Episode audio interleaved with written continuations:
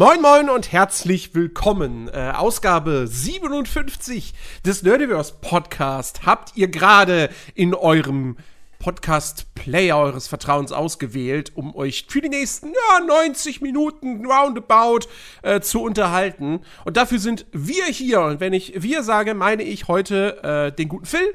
Hallo und meine Wenigkeit.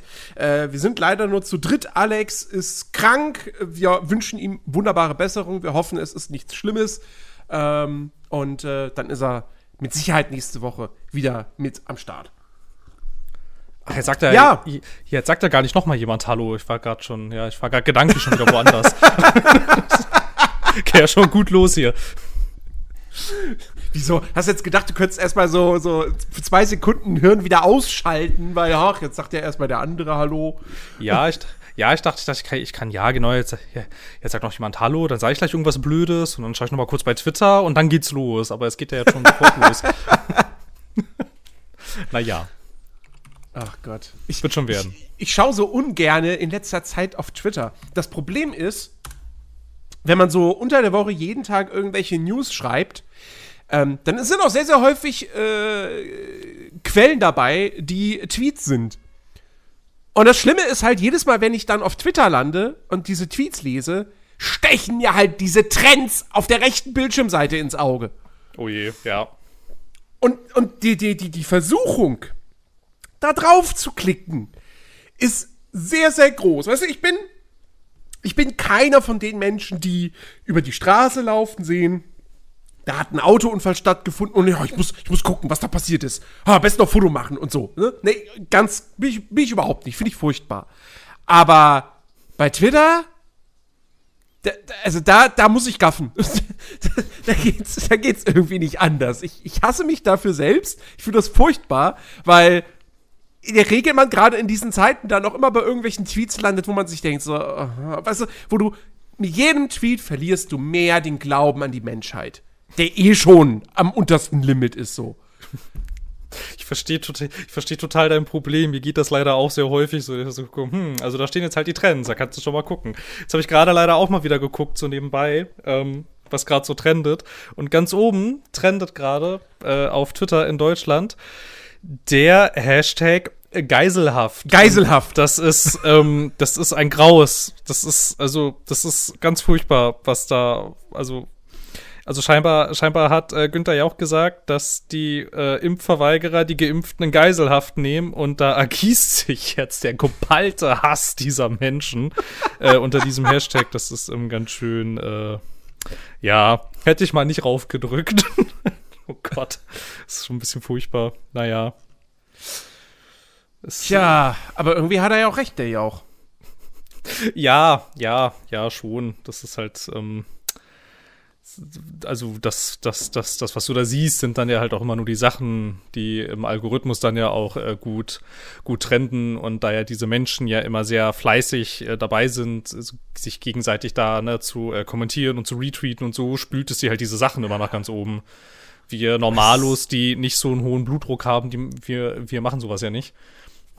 Das ist ähm, echt schlimm. Ey, wenn ich, wenn ich jetzt hier schon wieder. Wieso nehmen impffreie Menschen Geimpfte in Geiselhaft? Sind diese nicht geschützt durch ihre Impfung? Nein, sie sind es nicht. Und das wissen sie inzwischen. Das ertragen sie nicht. Oh. Immer diese Menschen, die jetzt, weißt du, die jetzt mit dieser Argumentation kommen, so. Ja, also die Impfung, die bringt ja nichts, weil die Menschen werden ja auch krank. Und von denen landen auch welche auf der Intensivstation. Ja, richtig, aber weniger als ungeimpfte. Warum? Weil ein gewisser Schutz besteht. ja, es ist ja. wirklich jedes Mal. Ich habe auch vorhin habe ich, das war äh, Stern TV. Ähm, da hatten sie zum einen hatten sie so, so eine kurze, kurze, kurzen Beitrag, kurze Reportage von einem, von einem Arzt auf einer Intensivstation, den sie da begleitet haben. Und der war dann auch im Studio zusammen noch mit äh, Serda Sumunchu. Dann einer CDU-Politikerin, die, ich glaube, die Tochter von Wolfgang Bosbach ist, weil sie auch Bosbach mit Nachnamen heißt und die Frau wird es wahrscheinlich nicht sein. Ähm, oder, sie halt, oder der Name ist halt nur Zufall, keine Ahnung. Ähm, und Olivia Jones. Warum auch immer die jetzt mit dabei war. Ja, aber gut, die Geile betreibt ja auch Bars und so. Also die, die ist wäre jetzt auch von einem, von, einem, von einem Lockdown und so weiter betroffen. Ähm, und die hat sogar gar nicht mal so unkluge Sachen gesagt. Oh. Jedenfalls ähm, Und dann war da auch wieder, dann hatten sie da so Beiträge von Leuten, die konnten dann sich mit dem Handy aufnehmen, so kurze Meinungsclips einschicken und so. Und dann haben sie ein paar davon abgespielt. Und dann war da auch wieder eine junge Frau, die dann irgendwie gesagt hat, so, ja, also die Impfung, die bietet ja keinen Schutz, äh, also warum soll ich mich impfen lassen? Wo ich mir denke, Mädel, geh einmal ins Internet, liest dir, Expert, liest dir Aussagen von Experten durch oder guck dir Studien an und dann weißt du, dass die Impfung durchaus einen Schutz bietet. Dass man das heutzutage immer noch nicht wissen, also dass man einfach denkt, so, ja, die Impfung bringt ja gar nichts. Es ist mir, ja. es ist mir unerklärlich. So. Ja, es ist, es, ist, es ist vor allem halt auch dahingehend Quatsch, weil das ja erstmal so, so Impfdurchbrüche, das ist jetzt, das ist ja vor allem auf der einen Seite, das ist ja nichts Neues und ja. ja auch was, was total erwartbar gewesen ist. Und wenn man das jetzt mal quasi quasi so sieht, dass wenn wir eine Impfquote von 100 Prozent hätten, wären auf der Intensivstation alle Patienten geimpft. Das bedeutet ja aber im Umkehrschluss nicht, dass die Impfung nicht wirkt. So, also es ist ja sehr Unsinn. Es ist halt offensichtlicher Unsinn. Aber ja, ja äh, ganz lustig. Ganz lustig fand ich dann auch diese Politikerin, die dann nämlich gegen die Impfpflicht argumentiert hat, dass wenn jemand weil dann hieß es, weil, weil die fragte dann so, ja, wa, wa, was ist denn jetzt, wenn es eine Impfpflicht in Deutschland gibt und jemand wird dabei erwischt, der nicht geimpft ist? Und dann sagte ich, ich glaube, Olivia Jones sagte dann so, ja, dann, dann gibt's halt, dann ist es halt eine Ordnungswidrigkeit, wie die Gurtpflicht. Oder der Moderator hat es sogar gesagt. Ähm, und dann die Politikerin so, ja, aber wo ist denn das dann eine Impfpflicht? Was? So, wenn du dann, du, du bist nicht geimpft, du wirst erwischt, okay, Ordnungswidrigkeit, so.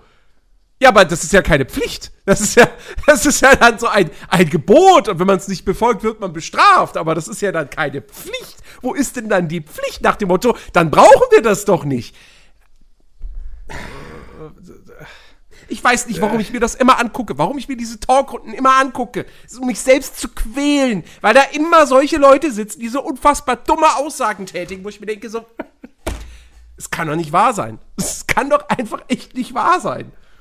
Ja, jetzt wissen mal, jetzt wissen mal alle Menschen, wie es uns armen Klimaaktivisten schon seit schon seit drei Jahren geht ungefähr. Wir machen das ja alle schon ein Jahr länger mit hier, mit dem äh, in Talkshows sitzen und uns unglaublichen Stuss anhören müssen. So fühlt sich das an, liebe Leute. Ja. Ach Gott. Ich, oh Mann, ich will nicht, dass dieser Podcast heute wieder so negativ wird. Lass mal, lass mal über schöne Dinge reden. Okay, schöne Dinge. Ähm, ich hab, ich hab, weil es ja jetzt ähm, nach hinten raus am Tag wieder ein bisschen mehr Zeit gibt, weil ich mir ja Fahrtwege spare. Ähm, war ja erstmal nur für die Woche geplant, aber wie das so aussieht, ähm, geht das ja erstmal, äh, geht das ja so schnell jetzt gerade nicht wieder weg mit dem Zuhausearbeiten. Habe ich mal so ein bisschen meine Festplatte angeguckt und mal so geguckt, da sind doch so Sachen drauf, die hast du mal installiert, die wolltest du mal spielen und irgendwie sind ja schon zwei diese Jahre. Sachen. Ja, ja, genau, diese Sachen. Ich, ich habe jetzt an andere Sachen gedacht, sorry. Ja. Ich habe zum Beispiel, ich bin zum Beispiel darauf gestoßen, dass ich vor boah Ewigkeiten mal das mal das Horrorspiel äh, Visage gekauft habe, als es noch im Early Access war. Und das war irgendwie so ein bisschen, naja, naja, halt im Early Access damals, als ich es gekauft habe. Und so hat es sich auch ein bisschen gespielt und nach hinten raus fehlten auch Story-Kapitel. Und als ich das dann gesehen habe, hatte ich irgendwie, ja, war das halt so, ne, wer weiß, wann das fertig ist. Und jetzt spielst du es dann da schon irgendwie bis zu einem gewissen Punkt und dann geht's aber nicht weiter. Und wer weiß, wie lange du dann da auf das letzte Kapitel warten musst, falls es überhaupt mal kommt. Aber da habe ich gesehen, das ist ja fertig inzwischen. Das habe ich gar nicht mitgekriegt. Und ähm, dann habe ich das nochmal neu runtergeladen und nochmal neu angefangen zu spielen und habe festgestellt, dass ich erstens ein ziemlicher Schisser bin in so Horrorspielen. Das hatte ich ein bisschen vergessen, wie schlimm das nochmal war. Also jetzt, also, also ich bei Horrorspielen, wie sehr das nicht funktioniert. Dann habe ich auch festgestellt, dass dieses Spiel gar nicht so schlecht ist. Tatsächlich. Das ist ähm, ganz schön, ganz schön gut. Dafür, dass es eigentlich so eine kleine Produktion ist das ist ganz schön hochwertig. Und ich hatte das halt noch so als so unfertiges Early Access Ding halt im Hinterkopf. Und war jetzt aber so, ich glaube, so mit einem Jahr oder mit zwei Jahren ungefähr Abstand. War jetzt aber doch überrascht, wie sich das entwickelt hat. Also echt nicht schlecht. Ich weiß nicht, ob ich es schaffen werde, das durchzuspielen, weil es stellenweise ganz schön, ganz schön heftig. Nicht von den Dingen, die man sieht. Was es geht eher, eher so paranormaler Horror. Jetzt irgendwie nichts unglaublich Gewalttätiges. Aber es ist alles so, ist alles ganz schön krass düster und die Stimmung ist dauerhaft sehr bedrückend irgendwie und eigentlich, eigentlich haben Horrorspiele ja hin und wieder so Parts, wo sie dich auch mal so ein bisschen durchatmen lassen, ne? wo du halt weißt, okay, wenn ich jetzt an diesem Ort bin oder wenn diese Musik ertönt, dann bin ich, dann bin ich safe und das gibt's da halt nicht. So, das ist halt so, keine Ahnung, das baut dann so einen latenten Dauerstress auf, der so nach zwei, drei Stunden Spiel ein bisschen anstrengend ist. Aber echt nicht schlecht, also ganz cool. Das, ähm, das habe ich, das hab ich entdeckt, dass ich das hatte und mal spielen wollte. Und ähm, ich habe es, ich habe es für gut befunden. Mal gucken, ob ich es jemals fertig kriege. Da bin ich mir nicht so sicher. Okay.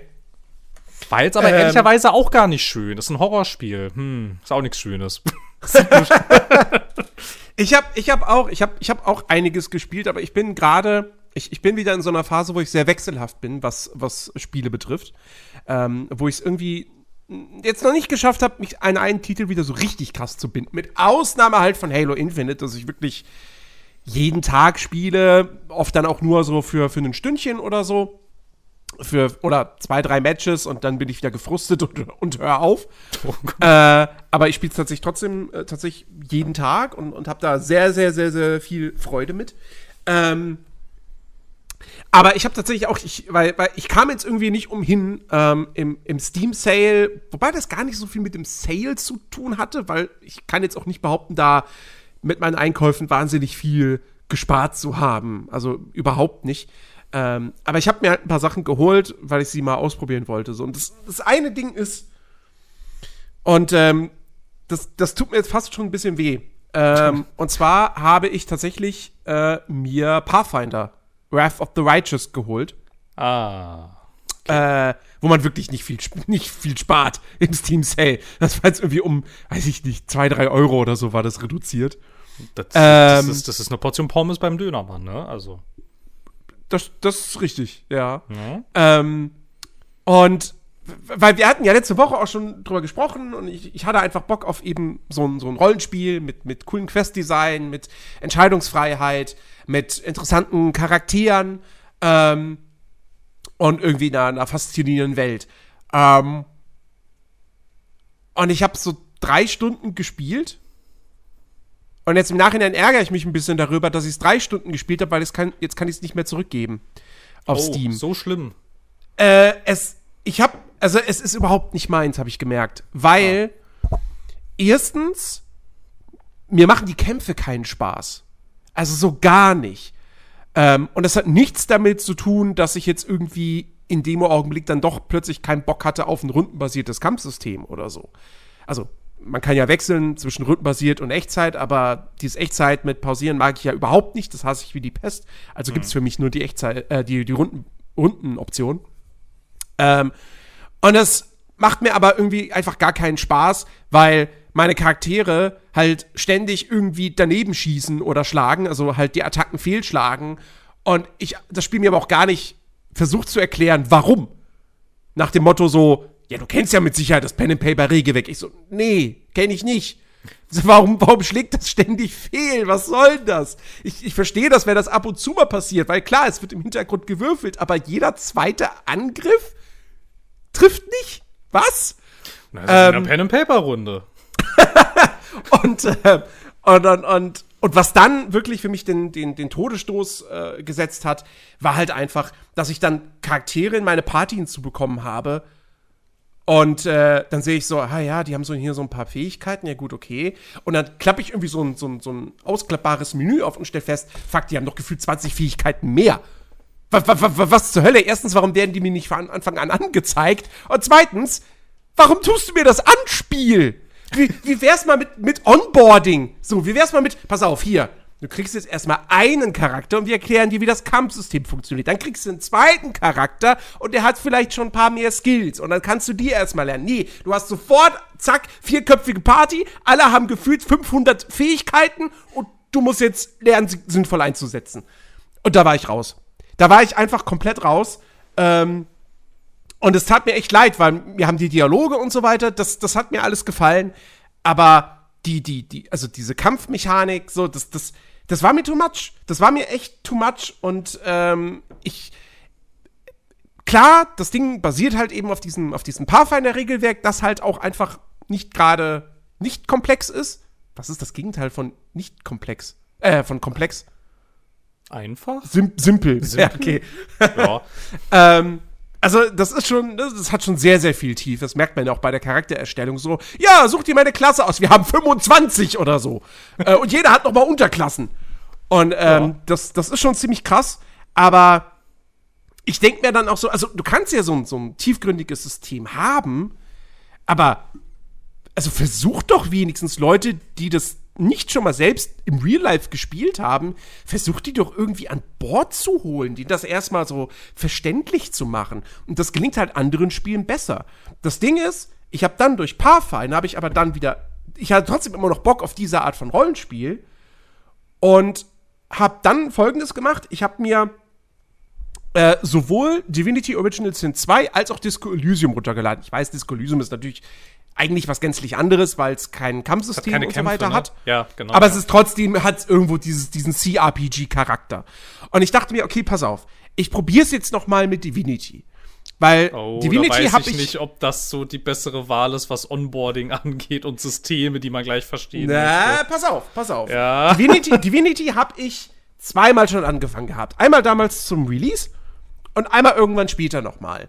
Zum Release habe ich es nicht lang gespielt, weil ich abgelenkt wurde wieder. Schlicht und ergreifend. Es war nichts anderes als das. Beim zweiten Mal, Jahre später, war es dann so, dass mir auf einmal auffiel, so, ich mag nicht die Art und Weise, wie die eigenen, also wie die Dialoge geschrieben sind. Also, die Dialoge sind fantastisch geschrieben, aber Divinity hat, also zumindest Original Sin 2, der erste Teil hat das nicht, aber Teil 2 hat diese Eigenart, dass deine eigenen Dialogoptionen in der dritten Person formuliert sind. Und das hat mich damals rausgerissen. Ich fand das irgendwie doof, dass dann da nicht steht so, so, so ausformulierte Sätze, sondern, ha, du entgegnest, dass du bla bla bla, ja. Und das fand ich irgendwie doof. Das, das, ich, irgendwie hat mich das aus der Immersion rausgerissen. Und dann habe ich aufgehört. Und dann dachte ich, okay, fuck, deshalb kann ich irgendwie die Original Sin 2 dann doch irgendwie nicht, nicht spielen und nicht mögen. Obwohl das Ding in allen anderen Bereichen absolut godlike ist, ja. Also das Ding ist wahrscheinlich mit das schönste CRPG, rein grafisch. Es hat, wie gesagt, toll geschriebene Dialoge, eine tolle Vertonung, riesen Handlungsfreiheit, ähm, geiles Kampfsystem. Es ist wirklich ein großartiges Spiel. Und ich habe jetzt halt gedacht, okay, pass auf, du probierst das jetzt noch mal mit dem Ding.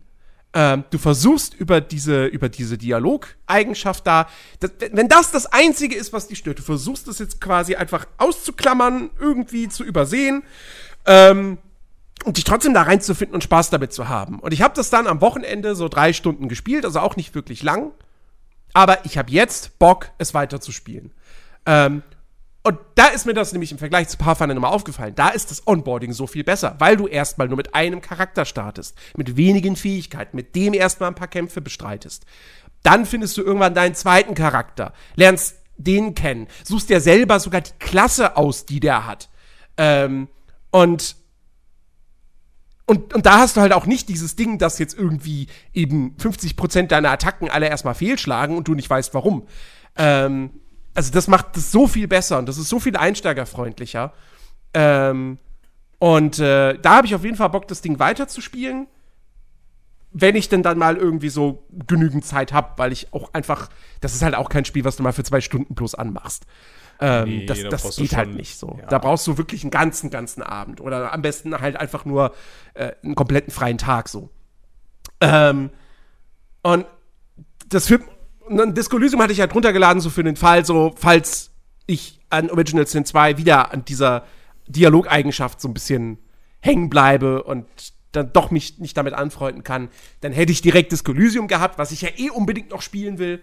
Ähm, gut, jetzt wird es da wahrscheinlich erstmal Original Sin 2. Wenn überhaupt. Weil ich immer noch nicht so ganz weiß, ich bin seit, seit zwei Wochen oder so bin ich jetzt auf der Suche nach dem Spiel für meinen Weihnachtsurlaub. Und ich hab's halt noch nicht so hundertprozentig gefunden. Es könnte Original Sin 2 werden. Es könnte aber auch, was ich gestern wieder angefangen habe, Horizon Zero Dawn werden. Schlicht und ergreifend aus dem Grund, weil ich Bock auf Forbidden West hab, das Mitte Februar rauskommt. Ähm, aber ich habe den ersten Teil halt nicht durchgespielt. Oha. Und das ist halt so ein Ding. Ich habe schon überlegt gehabt, so, guckst du dir dann ein Let's Play an oder liest du dir eine Handlungszusammenfassung Na, durch das oder so? Aber ich dachte, nee, das ist- das ist kann ich unwürdig. nicht machen. Nee, das, Das nee, kann geht ich nicht machen, weil es so viele Dinge bei Horizon Zero Dawn es ja durchaus gibt, oder was heißt so viele Dinge, aber so wesentliche Dinge, die mich echt stören an dem Spiel, weswegen ich so dieses überschwängliche Lob, was das Ding bekommen hat, nicht nachvollziehen kann. Ähm, aber es ist gut genug, dass ich sage, nee, ich will die Geschichte selbst erleben. Ähm, vielleicht schaffe ich das ja jetzt diesmal. Ich habe es letztes Jahr, als die PC-Version rauskam, habe ich das mal so 17 Stunden lang gespielt. Ähm, und dann war ich aber wieder raus wegen anderen Spielen. Und jetzt habe ich natürlich wieder neu angefangen, weil wie das halt so ist, ne? Du kannst ja nach anderthalb Jahren kannst ja nicht deinen alten Spielstand einfach fortsetzen. Du, du, du checkst ja dann gar nichts. So, dann würde ich ja reingehen und denken so, oh Gott, ich habe fünf Waffen, Waffen, ich weiß gar nicht mehr, wie man die wie man die benutzt, wie man die einsetzt. Ich weiß nicht mehr, was in der Story zuletzt passiert ist. Äh. So. Deswegen habe ich wieder neu angefangen und gestern zum, was weiß ich, gefühlt tausendsten Mal den Prolog gespielt und die Erprobung gespielt und all das, ne? Fans des Spiels wissen, was ich meine, so. Also den Anfang kenne ich mittlerweile in- und auswendig. Ähm, und hab aber auch da Bock, das Ding auf jeden Fall weiterzuspielen. Ähm, und da ist die Motivation halt ganz klar. Ich habe Lust auf den zweiten Teil. Aber ohne den ersten nicht durchgespielt zu haben, will ich den zweiten nicht zocken. Ich finde bei, ich finde, ich fand es tatsächlich auch ganz interessant irgendwie bei Horizon Zero Dawn dafür. Also ich meine, ich habe das Spiel echt, echt recht gerne, aber ich fand damals halt auch so interessant, also so für was das Spiel gelobt wurde und was alles gar nicht so kritisiert wurde, weil ich fand eigentlich, wenn man es jetzt mal runterbricht, aufs reine Gameplay ist das ein super generisches Open-World-Spiel nach der Ubisoft-Formel und zwar Ja. genau so. Und ehrlicherweise, also ich meine, tut mir auch ein bisschen leid, aber so, wenn man jetzt mal ehrlich ist, nicht so anders wie von, also, also unterscheidet sich kaum von diesen ganzen Ubisoft-Spielen, die von Gar nicht. gefühlt, gefühlt der großen Mehrheit dieser äh, Hardcore-Spielerschaft ja abgrundtief gehasst wird. Horizon Zero Dawn aber nicht, obwohl es, wenn wir jetzt mal ehrlich sind, gar Es nicht so viel anders macht, bis auf das Setting. Das Setting ist halt geil. Es ist ja sogar noch die Urform der Ubisoft-Formel, weil du hast ja noch die Türme. Ja, also sind in, die, in dem. Fall sind es halt diese Tall Tales, aber die sind Türme. Mechanisch sind das Ja. Türme. Du kletterst drauf, um die Karte aufzudecken. Ja, ja, Ähm, und ich fand auch irgendwie ein bisschen so, ähm, mir hat da auch oft so ein bisschen so diese kritische Betrachtungsweise gefehlt, weil ich auch sagte, ja, na klar, ich sehe auch, ich sehe auch durchaus die Qualitäten von diesem Spiel und ich habe es auch durchgespielt und das hat sich auch nicht, es hat sich auch nicht jetzt, äh, Ubisoft-Spiele fühlen sich ja irgendwann gerne mal so ein bisschen an wie Arbeit irgendwie, aber das war jetzt einfach so, ich meine, es war halt einfach ein nettes, fluffiges Spiel, die Story war ganz schön erzählt und so und sah ja auch wirklich, wirklich schön aus. Ey, ich zock's ja jetzt in, Ne? zum ersten Mal die PC-Version in 4K mit HDR und es Ah, das ist du bestimmt sehr hübsch. merkst, also du merkst halt nicht, dass dieses Spiel eigentlich schon jetzt vier Jahre alt ist. Vier Jahre ist das schon alt. 2017, ja. Krass, okay, kommt mir gar nicht so lange vor. Heftig, okay, vier Ein, Jahre. wie war das? Kam eine Woche vor, vor der Switch und, und Breath of the Wild, ne? Kam's raus. Ja, ja, genau. Und Breath of the Wild war ja auch so ein. Da gab es auch Türme. Gut, du musst. Doch, du hast mir sogar die Karte aufgedeckt. Doch, doch, doch. Nee, hast, hast.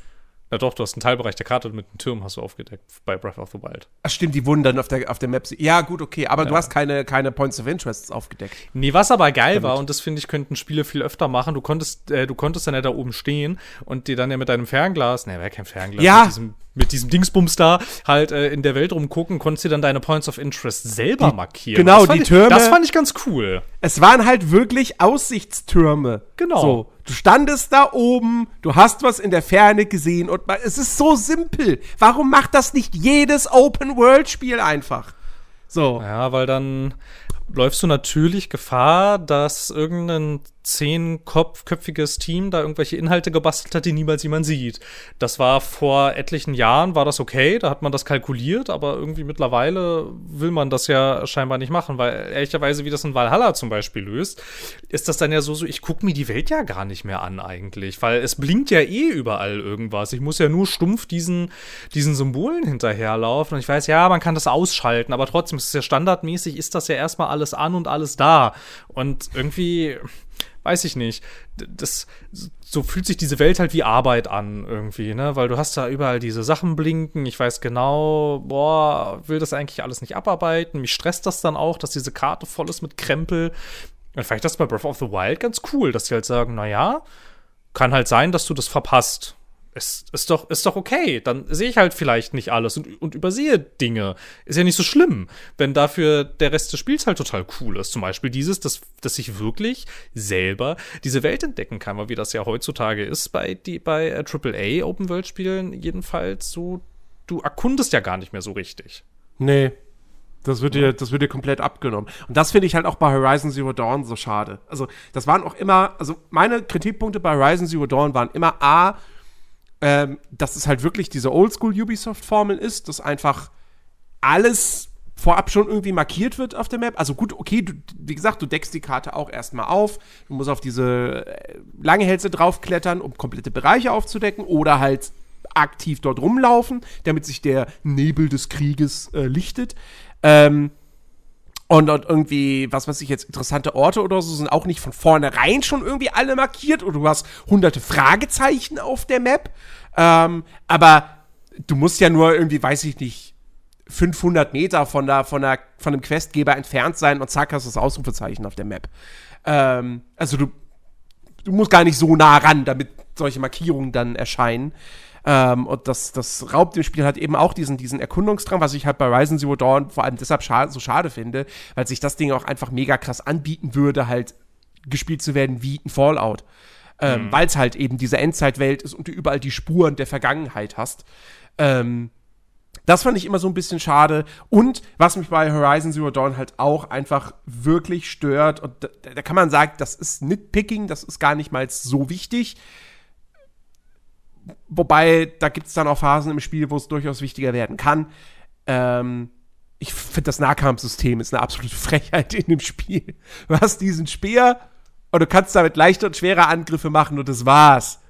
Und ja. ähm, da, der Grund, warum ich damals auf der PlayStation ähm, einfach komplett raus war bei Horizon Zero Dawn. Das war, wenn du dann so relativ früh im Spiel, wenn du so gerade aus dem, aus dem Startgebiet raus bist, dann hast du da diese Hauptquests, wo du hier diese, diese bösen Menschen attackieren und deren, deren Basen überfallen sollst. Ähm, und da hast du, da, da hast du erstmal, wenn du da nur der Hauptstory folgst, kämpfst du erstmal stundenlang nur gegen menschliche Gegner.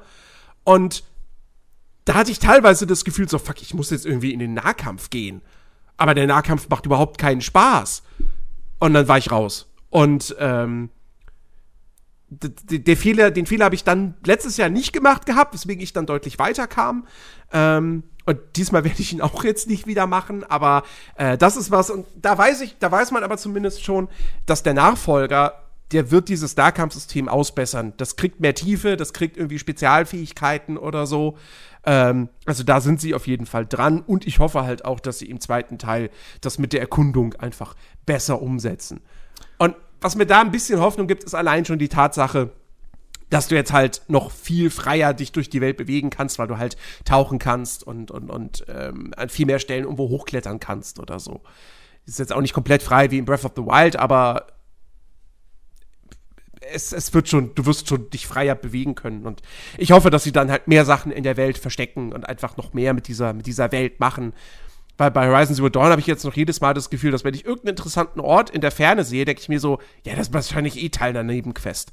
So, ne? Ja. Das, äh, deswegen habe ich da nicht so wirklich das, dieses Bedürfnis, so diese Welt richtig aktiv zu, zu erforschen. Ähm, was sehr, sehr schade ist. Ja, ist es Aber, auch. Also, also, also, also zumal ja auch, ähm, wenn du da irgendwas Interessantes siehst und du und du siehst dann auf der Karte, dass da ja gar keine Markierung ist, dass das ein Point of Interest ist, dann ist da ja leider in der Regel auch nichts. Ja, eben. Und du und könntest halt, halt bei Horizon Zero Dawn, du könntest, könntest, weiß ich nicht, warum, korrigier mich, wenn ich was Falsches sage, aber laut meinem Infostand ist es zumindest so. Warum? Du bist am Anfang, ganz am Anfang des Spiels, bist du als kleine Aloy in dieser, in dieser, in diesem Bunker. Ja. Ich nenne es jetzt mal Bunker. So. Und, und, und hast da die Audiologs und so weiter und so fort. Warum gibt's von solchen Höhlen, Warum, warum gibt's davon nicht irgendwie mehr? Wo, wo, wo du, weil, wie so klassische Fallout-Dungeons, wo du halt reingehst und dann sind es, in diesem Fall sind dann da keine Gegner, weil da keine Maschinen sind, die sind alle draußen, schon klar. Aber warum gibt's nicht mehr von diesen Orten, wirklich so quasi Dungeons, die aber keine Dungeons sind, wo dich Kampfherausforderungen erwarten, sondern wirklich reines Storytelling? Warum, Ja. warum gibt's davon nicht mehr? Ja, das So. habe ich, das habe ich mich auch gefragt, weil ich auch dachte, das war jedes Mal cool, wenn man irgendwie mehr über diese, mehr über diese vergangene Welt erfahren hat. Und ähm, da war es halt auch immer ein bisschen schade, dass es halt immer nur die Audiologs waren und immer nur so Schriftstücke. Ähm, aber so an sich war das trotzdem jedes Mal cool, wenn es so einen Moment gab. Und ich habe das auch bis zum Ende hin. Das wird nämlich, also so viel, so viel sei gesagt, das wird, das wird nicht besser. Das sind wirklich nur sehr wenige Orte, an denen du ähm, diese, diese Loks findest und so. Ähm, das kommt leider wirklich nicht oft vor. Und ich habe das auch nicht gerafft irgendwie, weil das war jedes Mal cool. Ne, dann hast du da, dann hattest du da so Versatzstücke so klein und dann hast du immer so ein größeres, also es hat sich dann im, irgendwann am Ende äh, bildet, also hast du dann ja so quasi dieses, dieses, dieses Gesamtbild.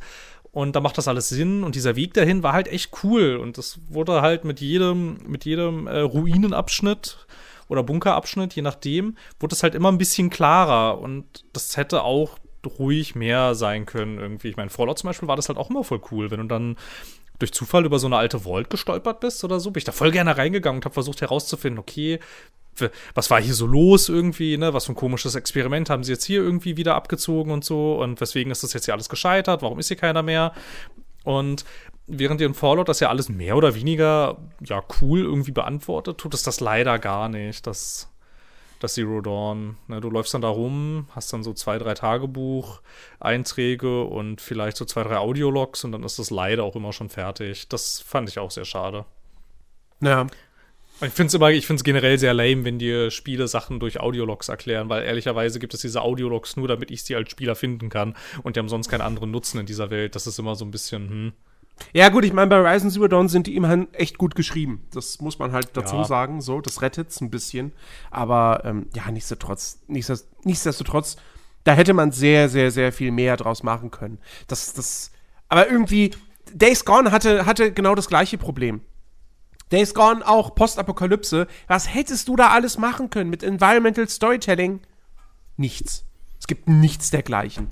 Ja. Ich, ich weiß noch, wie ich Days Gone gespielt habe und dann kam ich da in irgend so ein was war das? Ich glaube, es war irgendwie so ein, so ein Lokal oder, oder ein Hotel mit, mit, mit äh, Restaurant oder so.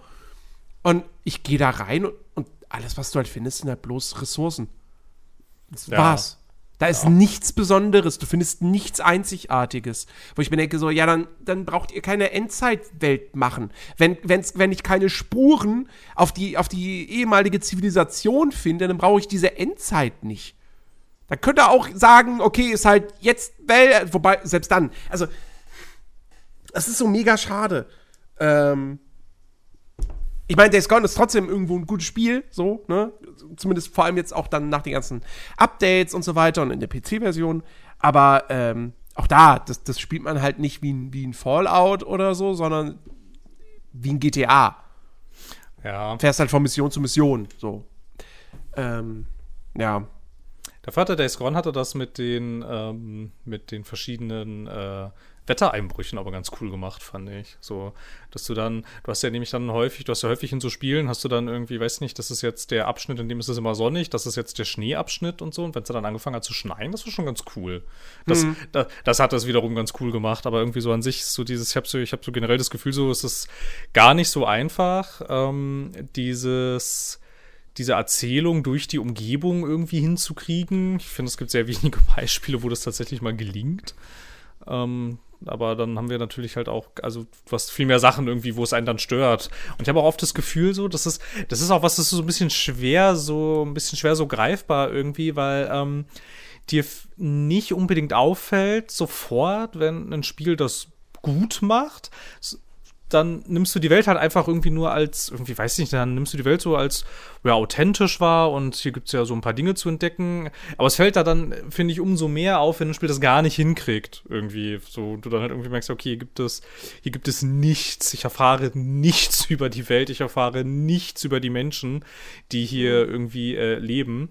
Da fällt dir das dann sofort auf, irgendwie ist so ganz interessant, aber es ist halt auch irgendwie, kann ich mir schon vorstellen, dass das nicht dass das nicht so einfach ist und besonders wenn du irgendwie, weiß ich nicht, so nur so, nur so eine Studiogröße von, von einem, von einem Days Gone hast oder so. Es war jetzt auch nicht, also so das Riesenstudio, aber Guerilla, äh, Guerilla, Guerilla Games, großer Gott, ähm, die hatten halt schon Budget, das sind halt auch viele Leute, die hätten das schon besser machen Ja, können. ich ich meine, ich mein, gut, okay. Es, Horizon Zero Dawn war jetzt ihr erstes Open-World-Spiel. Die haben vorher nur lineare Shooter gemacht. Ähm, die mussten jetzt erstmal lernen, wie man eine gute Geschichte erzählt. Das haben sie hinbekommen. So. äh, und jetzt beim zweiten Teil hoffe ich, dass sie, dass sie jetzt auch gelernt haben, so, ah, okay, wir- das und das können wir jetzt noch bei der Spielwelt verbessern. Ähm, ja, schau, schauen wir mal, schauen wir mal. Äh, das Ärgerliche ist halt, dass es halt bloß eine Woche vor Elden Ring rauskommt. Kannst du dann wieder Item, Item-Beschreibungen lesen, wenn du mehr über die Geschichte erfahren möchtest. Ah, ey, das wird. Februar wird. Das, das wird heftig. Das wird so heftig, diese Phase. Also, Dying Light 2 hat da zwischen Dying Light 2 und, und Horizon sind zum Glück so zwei Wochen. Aber dann sind es halt wirklich. Im Sieben-Tage-Rhythmus kommt dann Horizon Zero Dawn, äh, Horizon Forbidden West, Elden Ring, Elex 2, Gran Turismo 7. Okay, Gran Turismo 7 wird noch mal um ein Jahr verschoben. Muss man immer mit rechnen. Aber äh, die anderen Titel sind, glaube ich, sehr safe.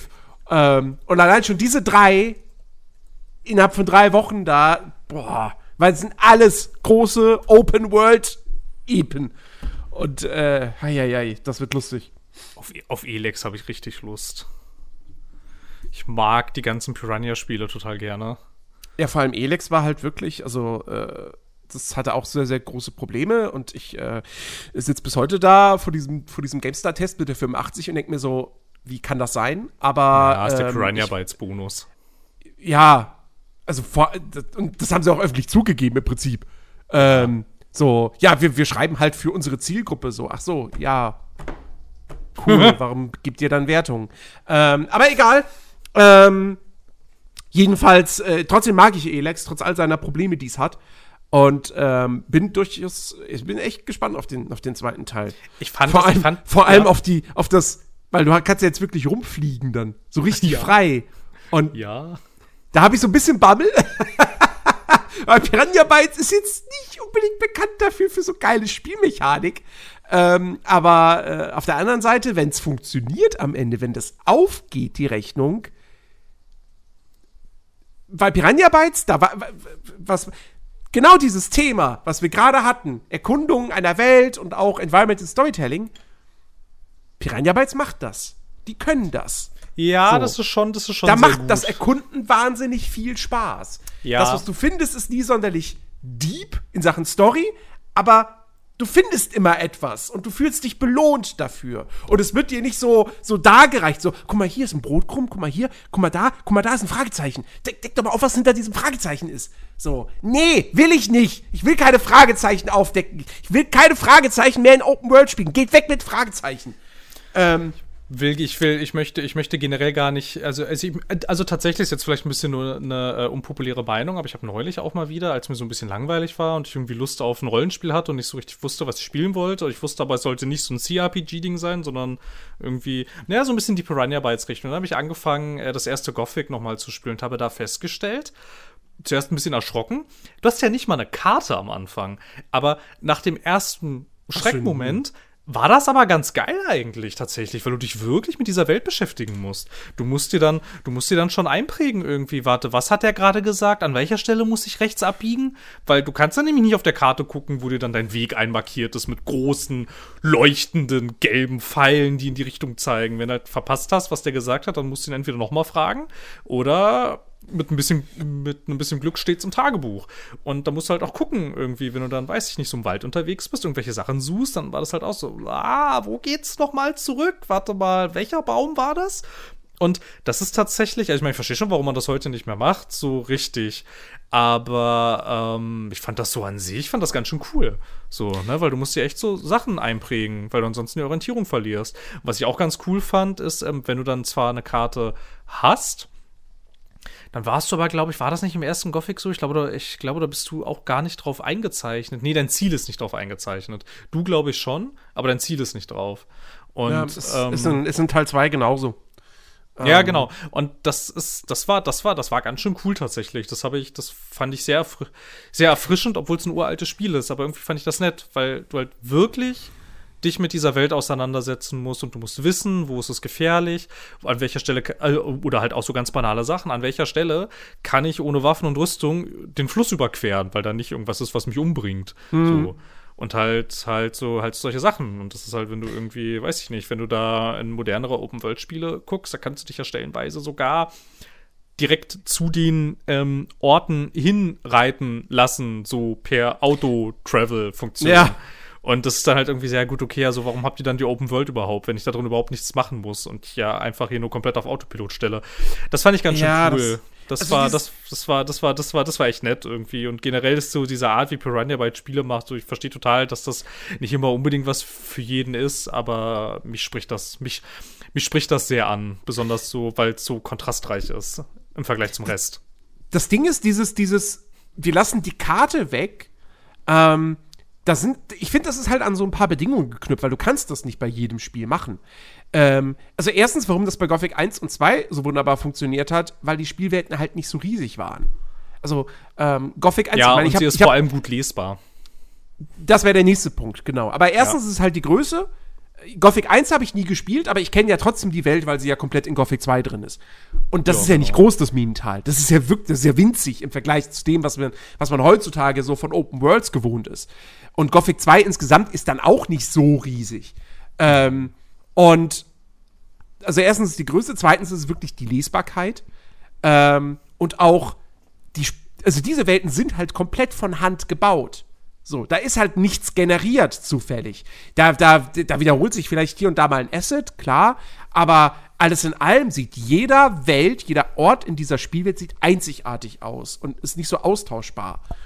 Und Jetzt stell dir mal vor, du würdest ein Assassin's Creed Odyssey spielen und du hättest keine Karte. Du würdest dich da nicht zurechtfinden, weil es überall gleich aussieht. Ja, Also, ja. wenn du ein Spiel ohne Karte machen möchtest, oder wo du lange Zeit brauchst, bis du mal eine Karte bekommst, dann musst du eine Welt bauen, die halt auch wirklich super detailliert und super abwechslungs abwechslungsreich ist. Und wo du immer klar, du, du musst nur irgendwie nach rechts gucken, du weißt ganz genau, wo du bist, wo was ist und so weiter und so fort. Ähm, das ist ja auch so ein Punkt, warum ich so mega gespannt bin auf Elden Ring. Weil auch da wirst du ja am Anfang erstmal keine Karte haben und du wirst die Karte dann auch so Stück für Stück zusammensetzen. Ähm, das heißt, da musst du dich auch erstmal am Anfang anhand der, deiner Umgebung orientieren. So. Und From Software kann aber sowas, ja. Die setzen dann halt in die Ferne, setzen die irgendein großes Landmark, was du irgendwie immer sehen kannst. Und dann weißt du immer ungefähr, wo du bist. So. Und ähm, andere Entwickler kriegen das halt irgendwie auch nicht hin. So, weil die, weil sie sich halt nicht die Mühe machen, die Welten komplett dann auch ja, von Hand zu bauen und auch einfach schlicht nicht so gut designen können. Also ähm, Ubisoft hat da durchaus seine Probleme. Also es gibt Ubisoft-Welten, die finde ich jetzt rein von, vom Visuellen her, finde ich die, finde ich die toll. Ähm, Watch Dogs 2 ist eine, ist eine fantastische Open World. Ähm, äh, und ähm, hier, äh, wo, wo, es ihnen, wo ihnen tatsächlich gut gelungen ist, ist, ist halt Immortals Phoenix Rising. Da hast du natürlich trotzdem eine Map, aber die, die Spielwelt ist fantastisch, so, wenn man sich damit arrangieren kann, dass es eher wie so ein Themepark wirkt, als wie eine organische Welt. Ähm, aber äh, Assassin's Creed, also sel selbst Valhalla, wo ich sage, das ist rein so vom, wenn ich da durchreite und mich umschaue, ist das für mich die, die, die beste Assassin's Creed Spielwelt tatsächlich. Ähm, aber die ist auch, die ist viel zu groß, als dass du dich da ohne Karte orientieren könntest. Und wie gesagt, auch da ähneln sich dann doch viele Gebiete immer noch zu sehr. So, ah ja, es ist jetzt auch wieder ein Wald mit Herbstfarben. Es ist übrigens ganz lustig tatsächlich, weil du kannst ja, ich weiß gar nicht mehr, inwieweit das in Valhalla geht. Das habe ich jetzt nämlich eine Weile nicht mehr gespielt, aber Odyssey hatte ich durchgespielt. Wo bin ich mir jetzt im Nachhinein auch nicht ganz sicher, ob das so notwendig war, das durchzuspielen, weil Herrschaftszeiten, was hatte ich da am Ende für, äh, für eine große Zahl bei der Spielzeit stehen? Aber gut. Ähm, aber da kannst du ja tatsächlich äh, die Sachen ausstellen, diese, diese Questhilfen. Aber auch nicht. Also du kannst leider auch nicht alles ausstellen. Ich habe Nee, Valhalla nee. von vornherein habe ich gesagt, hier, äh, äh, es gibt ja wirklich, es gibt den Entdecker oder den, den einen eigenen Schwierigkeitsgrad, eine eigene Schwierigkeitsgradsoption für das Entdecken der Welt. Und ich habe die höchste Stufe genommen. Und trotzdem hast du immer noch diese, diese bunten Icons dann irgendwie auf der Map. So, nur halt weniger als auf den niedrigeren Stufen. Aber du Wo ich konntest- mir auch denke, konntest so, was konntest soll denn das? Mach die komplett weg, außer ich stehe davor. Konntest du in Odyssey, konntest du da nicht die Questmarker ausschalten? Ja, auch das, aber auch das ist ja total, das, das ist ja auch so ein, so ein, also da hieß es dann, glaube ich, auch Entdeckermodus oder so, was Ja, genau. was einfach eine Farce war. Weil, wenn du das ausgeschaltet hast, ja, dann waren die Questmarkierungen weg, aber dann liest du dir diese Questtexte durch. Ja, du musst südlich von diesem See zwei Meter ja. rechts, das war, Ja, ja. also du konntest es gar nicht verfehlen. Es, es, hat eigentlich, es, hat, es hat keinen Unterschied gemacht, ob du in diesem Entdeckermodus gespielt hast oder nicht. Das war scheißegal. So. Und de- der Name war halt auch einfach blöd, weil du hast trotzdem immer noch die ganzen Fragezeichen gehabt. Und ja, du hast verschiedene Filter für die Weltkarte gehabt. Aber die einzige Option, we- weißt du, es gab die Option, du, hey, du kannst auf der Weltkarte, du kannst alle Icons ausmachen. Ja, aber ich möchte, also was ich möchte ist, alle Icons ausgeblendet bekommen, wo ich die Orte noch nicht entdeckt habe. Aber es gibt nur das Gegenteil. Alle Icons ausblenden von den Orten, die man entdeckt hat. Ja, gut. Aber ich finde, ich finde, ich finde tatsächlich, dass deine, dass du, ähm, wenn du tatsächlich jemanden brauchst, der dir Filter für deine Open-World-Karte entwickelt, dann ist doch deine Open-World-Karte kaputt. Weil, also, wenn da so viel Krempel drauf ist, Ja. dass du, dass du jemanden brauchst, der dir da Filter erstellt, damit du da nicht den Überblick verlierst, dann ist vielleicht nicht nur deine Open World kaputt, dann ist wahrscheinlich sogar dein ganzes Game Design kaputt, weil das ist, das ist dann, das ist dann nicht so richtig. So, also Ja. das und, und, Aber vor- trotzdem, und, und, vor allem, und vor allem, wir sehen es ja bei Assassin's Creed auch immer, ne, wenn wir dann am Ende so bei Odyssey, ich glaube, ich hatte am Ende ohne, ohne die beiden Add-ons, ich glaube, das waren irgendwie 130 Stunden oder so, na, äh, als, als, als ich da mal mit Odyssey fertig war. Und das war dann, ehrlicherweise, ich würde sagen, von diesen 130 Stunden haben 20 Stunden richtig Spaß gemacht, der Rest nicht. Und ähm, dann, also, was wäre das für, also, also, was steckt da eigentlich für ein, für ein echt echt ganz solides bis gutes Spiel drin, wenn du halt diesen ganzen Ballast einfach nicht hättest. Ja. Irgendwie. So dieses Ganze irgendwie so dieses so, ah, wenn du jetzt in der Story weiterspielen möchtest, dann musst du dich erstmal 30 Level hochgrinden, wo ich dann so dachte, nein, warum denn? Also, was ist denn das? Und, Oh Gott, dann, und dann dazu, dann dazu, bietet es dir aber auch gleich an. Das dauert jetzt schon lange, wenn du das alles erspielen möchtest, ne? Willst du nicht den XP-Boost kaufen für 9,90 Euro? Wo ich dann dachte, wo ich dann wirklich so, also, also, also Leute, also. Ah, also ich finde diese, ah, ich, ich, ich will jetzt nicht schon wieder diese Grind-Diskussion bei Assassin's Creed Odyssey führen, weil ich finde, das, das ist, das ist die un, der unfairste Vorwurf, den man diesem Spiel machen kann. Ähm, Ja, aber ich muss da ja grinden, wenn ich in der Story weitermachen möchte. nein, dann spielst du Nebenquests. Ja, Und die wenn ich ja nicht machen. Ja, aber dann, warum spielst du dann ein Open-World-Spiel? Es gibt Open-World-Spiele, wo ich keine Nebenquests machen muss. Ja, aber warum spielst du dann ein Open-World-Rollenspiel? Also, Es gibt auch viele Open-World-Rollenspiele, wo ich die Nebenquests nicht machen muss. ja, und wenn du sie machen willst, wie in Witcher 3, und du machst sie alle, dann überlevelst du dich. Das ja, halt, aber es ist ja ein bisschen was anderes, weil bei The Witcher 3 habe ich die ja durchaus gerne gemacht, weil die nicht scheiße waren. ja, scheiße sind die in Odyssey auch nicht. Ja, aber die wenigsten sind so gut, dass ich danach dachte, also ich habe bei den allerwenigsten, habe ich, nachdem ich sie äh, abgeschlossen habe, äh, habe ich bei den allerwenigsten gedacht, boah, das war ja jetzt ganz schön. Das war eher, das war eher die Minderheit. Ja, aber wie gesagt, das, das, Ich will halt einfach nicht dazu gezwungen werden, schlechten bis mittelmäßigen Content zu spielen, damit es weitergeht.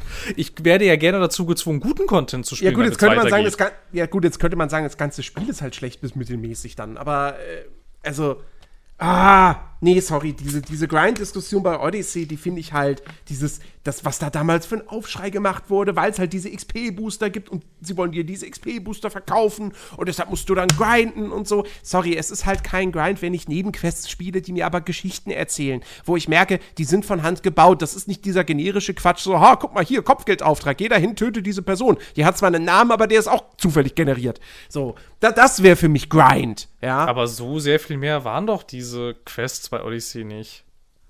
Ja, du musst schon stellenweise dann auch mal so ein bisschen so, so, so hier, wie, wie, wie, wie bei, wie bei Witcher so, äh, Detective Side-mäßig dir irgendwie Sachen angucken und so. Und da, da, war Storytelling mit dabei. Klar war das alles jetzt nicht auf höchstem Boah. Niveau. Aber, ähm, also das. Der, der Grind, Grind ist nicht das Problem von Assassin's Creed Odyssey. Wirklich nicht. Ja, der Grind wird dadurch zum Problem, dass der Content halt so mittelmäßig gesagt, bis schlecht ist. Und wie gesagt, das ist halt so dieses Ding, ich, ich bin der Meinung, wenn man, wenn man ein Open World, also wenn, wenn, die, wenn die Fans, wenn die Spieler immer große Open World Spiele haben wollen, so. Und dann aber den, den optionalen Content nicht, also auch das, auch das, ob, das heißt ja nicht mal, dass Nebenquests in Assassin's Creed, dass das optionaler Content ist. Oder generell. Ich, verdammt nochmal, bei Gothic musstest du auch Nebenquests spielen, weil du dich hochleveln musstest. Ja, aber die waren das, ja nicht das, scheiße. Ja, aber wie gesagt, das ist eine andere Diskussion, wie der Content ist. Ähm, ja, aber, ja, aber mir gefällt der Grind ja nur nicht, weil der, weil der Inhalt da drin. Ich habe, ich habe grundsätzlich habe ich ja nichts dagegen, wenn, also zum Beispiel bei einem Witcher, wenn wir das jetzt noch mal äh, umdrehen, oder oder bei einem Gothic, da merkst du das ja nicht unbedingt, dass du jetzt an einer bestimmten Stelle nicht weiterkommst, weil, naja gut, bei einem Gothic merkst du schon, dass du unterlevelt bist, aber ähm, bei Witcher bist du glaube ich wirklich nie unterlevelt. Nee, nicht so richtig. Ne, ich glaube, es gibt ganz selten gibt es vielleicht so Jagdaufträge irgendwie, ne, wo die Monster am Ende vielleicht ein bisschen zu stark sind. Aber also es muss ja, es muss ja das Ziel sein, dass du diesen optionalen Content, dass du das gar nicht merkst, dass du gerade so leicht in diese Richtung gedrückt wirst, dass du da jetzt davon mal so ein bisschen noch was spielen solltest, damit es dann an den und den Stellen weitergeht. Wenn mir aber dann so ein Assassin's Creed Odyssey vor die Füße springt, mir zwischen die Beine schlägt, mich auslacht und sagt, haha, du musst jetzt erst das da hinten alles spielen, ist mir egal, ob du das willst oder nicht, ich zwinge dich jetzt einfach dazu, das zu spielen, das ist, nee, Nee, aber das kann, das kann man anders lösen und das ist mir auch nö, es ist mir auch in keinem. Also es ist, es ist mir in den allerwenigsten Open World Spielen oder Rollenspielen so krass negativ aufgefallen wie bei Odyssey. Das machen, also das haben sie sogar im Vorgänger, in ihrem eigenen Vorgänger haben sie das besser gemacht. Nee, bei, bei Origins äh, habe ich auch sehr, sehr häufig gelesen, so, oh fuck, man muss Nebenquests spielen, wegen, weil die Level Caps für die, für die Hauptquests dann immer wieder ja, aber höher nicht, sind. Aber nicht alle. Das weiß ich nicht. Aber, äh, aber da, da gab es die Diskussion auch schon. Da gab es nur keinen. Da, da war sie, wurde so, sie nur nicht so hitzig und groß geführt, weil es keinen XP-Booster gab. Ähm, aber, es, aber hat doch, es hat doch ein Geschmäckle. Also wirklich. Wenn du halt sagst, die Hauptstory reicht nicht aus an XP, du kannst dir hier diesen Booster kaufen. Also das wirkt schon shady. Es, es ist shady allgemein, dass in solchen Spielen Ingame-Shop drin ist, obwohl die Vollpreiskosten und noch die DLCs nicht kostenlos sind. Aber ja. ähm, das, wie gesagt, ich, also diese, diese Behauptung und so weiter und so fort, und du musst die, die, die wollen dir diesen XP-Booster aufdrängen, ansonsten levelst du sie. Ich, das Gefühl hatte ich halt überhaupt nicht. Ich habe bei Odyssey, ich habe, also ich hab's, ich nicht durchgespielt, ne?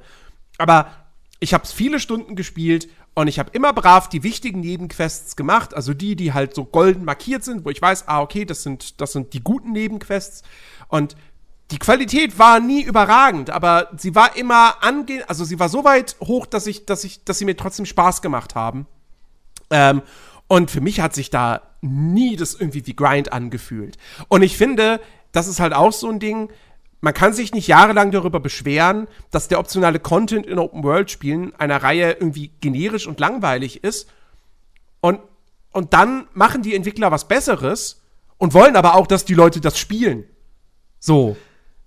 Weil wenn, wenn, wenn dann das Signal ist, ja, wir wollen das gar nicht spielen, wir wollen nur die Hauptstory, dann darf man sich wundern, wenn dann im nächsten Spiel alles wieder so scheiße generisch ist. Ähm, es ist halt, also, äh, sorry, das, das ist, das ist eine, das ist eine, ähm, verdammt, mir liegt's auf der Zunge, das Wort. Scheiße. Äh, ich formuliere es anders. Es ist halt eine Sache, wie man es betrachtet. Meiner Ansicht nach, wenn man ein, ein Open World Spiel kauft, so, dann, dann sollte man schon wissen, was man sich da kauft. Und wenn man einfach nur linear einer Story folgen möchte, ja, dann kauft man sich kein Open-World-Spiel, meiner Ansicht nach. Weil, es sei denn, es ist halt, also ich rede jetzt nicht von so Open-World-Spielen wie Mafia 1, ne, sondern ich rede wirklich von, wir haben hier eine Welt und wir stopfen die voll mit Content. So.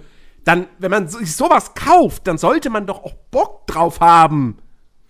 Nicht ja, nur stur der Hauptgeschichte zu folgen. Ja, aber wenn das ganze Beiwerk halt einfach nichts taugt, dann habe ich keine Lust auf das Beiwerk. Ja, aber gut, wie gesagt, also, das ist halt das ist dann halt ein anderes Problem. Und wie gesagt, da würde ich jetzt halt fragen, ist denn die Hauptgeschichte in Odyssey so viel besser als der optionale Content? Da würde ich sagen, nein.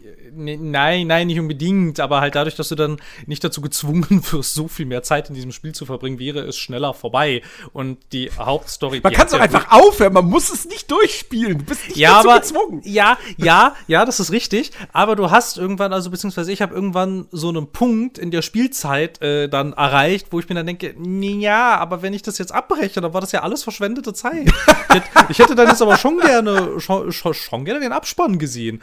Und die Story von Odyssey, die, die, hat ja durchaus ihre Momente. Die ist ja nicht, die ist ja nicht durchweg mittelmäßig bis, ne, da gibt es ja durchaus, also keine Ahnung, ich, ja, ich glaube, ich weiß gar nicht mehr, ich glaube, ich glaube, was ganz cool war, es gab so einen Teil in Athen irgendwie mit einer Seuche. Ja. Ähm, das war, das war, das war, das war gar nicht schlecht. Das war, das, das, ziemlich, das, das war, war das war cool. Das war die Zeit, wo ich, wo ich noch gesagt habe, so Assassin's Creed hat von allen Ubisoft-Spielen, das hat immer noch irgendwie so das beste Writing-Team. Aber bei Odyssey hat sich dann auch schon gezeigt, so, ja gut, aber auch das beste Ubisoft-Writing-Team macht halt teilweise richtigen Grotz. Ähm, ja. Da fand ich, da fand ich Origins fand ich viel, viel besser äh, in der Hinsicht. Da hat mir die Story und so viel, viel mehr gefallen. Ähm, da war auch der Hauptcharakter. Ich, ich finde, Bayek ist so neben Ezio der, der beste Assassine. Ja, Bayek war ziemlich cool, das stimmt schon. Also, keine Ahnung, ich habe so ein bisschen das Gefühl, dass bei Assassin's Creed, dass sich, dass sich da mal jemand entscheiden müsste, wo diese Reihe eigentlich hin soll jetzt irgendwie, weil also keine Na, Ahnung. Games as a Service. ja, aber die sitzt, aber die sitzt spielmechanisch irgendwie zwischen allen Stühlen irgendwie. Und das führt dann für mich, finde ich, irgendwie dazu, dass das alles irgendwie so ein bisschen hat, aber nichts davon so richtig gut. Also jetzt ja. auch nicht richtig, also jetzt auch nicht richtig schlecht, aber auch nicht so, dass man denkt irgendwie, also, also, also keine Ahnung, es ist halt, es ist halt weder ein gutes Open-World-Spiel, also nicht, nicht mehr, ähm, noch ist es ein gutes Rollenspiel, noch hat das irgendwie cooles Writing, noch hat es irgendwie cooles Worldbuilding. Das hat das alles, das ist alles so, ja, passt schon, ist ganz nett. Ich, aber, also, weiß ich nicht. Aber das, ich, also, also, die waren schon mal besser mit der Reihe. Ja, so. also. Die hatte auch mal einen klareren Scope, was das sein möchte. Ja, ja. Irgendwie. Ja. Und, jetzt, und jetzt weiß ich gerade nicht. Bei einem, bei einem Origins hat, hatte man so das Gefühl, na, das scheint jetzt so in so eine witscherige Richtung zu gehen. Mhm. Und dann bei Odyssey hast du dann so gesehen, na, okay, das scheint jetzt also wirklich tatsächlich so Open World, so mit so, mit so RPG und mehr Bombast und so und mehr Charakterwerte. Und Valhalla ist jetzt irgendwie alles, aber nichts davon so richtig. Irgendwie. Und das, ist, und das macht Valhalla zu so einem ganz eigenartigen Spiel, das irgendwie alle, gefühlt alle Genres außer Echt, Echtzeitstrategie und Ego-Shooter irgendwie in sich vereint. aber, aber halt ist alles so, ah, okay, hättet, wärt ihr vielleicht ja, aber, in aber diese Richtung gegangen, dann wär's halt, dann wär's halt ein, ein besseres Spiel, glaube ich, weil dann der ganze andere Krempel, der nur, also der dann ja auch nur nett ist, der wäre dann halt weg und dann eins davon wäre richtig gut. Und ich finde, ich finde, da soll sich mal jemand hinsetzen jetzt bei denen und soll wirklich mal entscheiden, was, was diese Reihe sein soll in der heutigen Zeit. Äh, ich habe aber das Gefühl, das geschieht nicht. Irgendwie. Aber ich, ich muss tatsächlich sagen, ich, also ist vielleicht eine unpopuläre Meinung, aber ich finde, Valhalla war dann doch eigentlich schon wieder mehr Assassin's Creed als Odyssey. Ich finde, Odyssey hat, also Valhalla hat auch Identitätsprobleme, gerade was den Hauptcharakter betrifft. Der hat nämlich keine Identität, der ist mal so, mal so. Ja. Ähm, aber äh, Odyssey äh, ist für mich, ich, ich finde es bis heute immer noch so schade, dass Assassin's Creed Odyssey ein Assassin's Creed-Spiel geworden ist. Die hätten einfach sagen müssen, nee, komm, wir gehen, wir gehen full on äh, äh griechischer äh, Mythologie. Ja, so neue ähm, Marke und. Also im Prinzip, ja, im Prinzip, im Prinzip, Odyssey, Odyssey hätte eigentlich Immortals werden sollen. Hm. Ähm, also Phoenix Rising.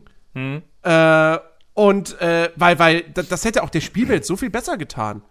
Weil dann ja. hättest du zumindest mal gedacht, so, oh, guck mal, ich bin hier über einen, über einen, eine Höhle gestolpert, in der, was weiß ich, mythisches Wesen XY drin ist. So, eine ganze Horde von denen. Und so war es halt so, ah, wieder eine Wolfshöhle. Ah, wieder eine Bärenhöhle. Oh, eine Wolfshöhle. Oh, eine Bärenhöhle. Oh, eine Wolfshöhle. Oh, eine Bärenhöhle. Oh, Kultisten Das halt, was halt, was halt noch ein bisschen das Problem ist natürlich, und deshalb fand ich es auch schade, dass es Assassin's Creed Odyssey heißt und vielleicht nicht nur Odyssey oder wie auch immer.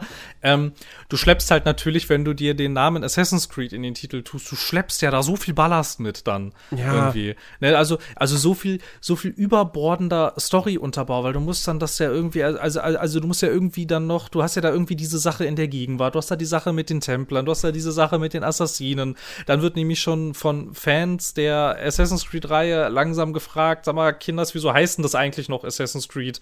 Ähm, Ja. Und so, und das ist natürlich eine berechtigte Frage, weil bei Odyssey, finde ich, kann man das, also wenn man jetzt ähm, Origins, Odyssey und Valhalla so nebeneinander stellt, finde ich, kann man das, kann man diesen Vorwurf am allermeisten Odyssey machen, warum das eigentlich noch Assassin's Creed heißt. Ja, Ähm, auch spielerisch. Und ja, klar, aber hättest Also- du einfach dieses, also, also ich glaube, hättest du aus, hättest du, hättest du bei Odyssey einfach, hättest du gesagt, das ist kein Assassin's Creed, sondern das ist, weiß ich nicht, was anderes, eine neue Marke, was ganz anderes. Ja. Und hättest diesen ganzen Assassin's Creed-Kram aus diesem ganzen Spiel eliminiert. Ich glaube, das wäre ein besseres Spiel geworden am Ende. Ja, definitiv. Dann, so, dann, dann- weil, weil so, ja. weißt du, bei, ne, auch, wie gesagt, auch beim Gameplay, ne, Origins kannst du doch richtig schön als ein Assassin's Creed spielen, wo du dich aufs Schleichen äh, konzentrierst und da macht es auch noch echt Bock. Und bei Odyssey musst du dann schon gucken, da musst du dann deine Ausrüstung komplett darauf ausrichten, weil ansonsten killst du ja manche Gegner einfach nicht mehr mit einer Schleichattacke. Ja, genau, fügst ihnen und- nur ja, genau. mehr Schaden zu. So, das, also, Also das Odyssey kannst du halt machen, das kannst du halt machen, wenn du sagst, wir sind, das ist jetzt kein Assassin's Creed, sondern das ist ein Rollenspiel in der griechischen Mythologie, in das du auch im Stealth spielen kannst, wenn du möchtest. Exakt, dann kannst du, ja. dann kannst du sowas machen.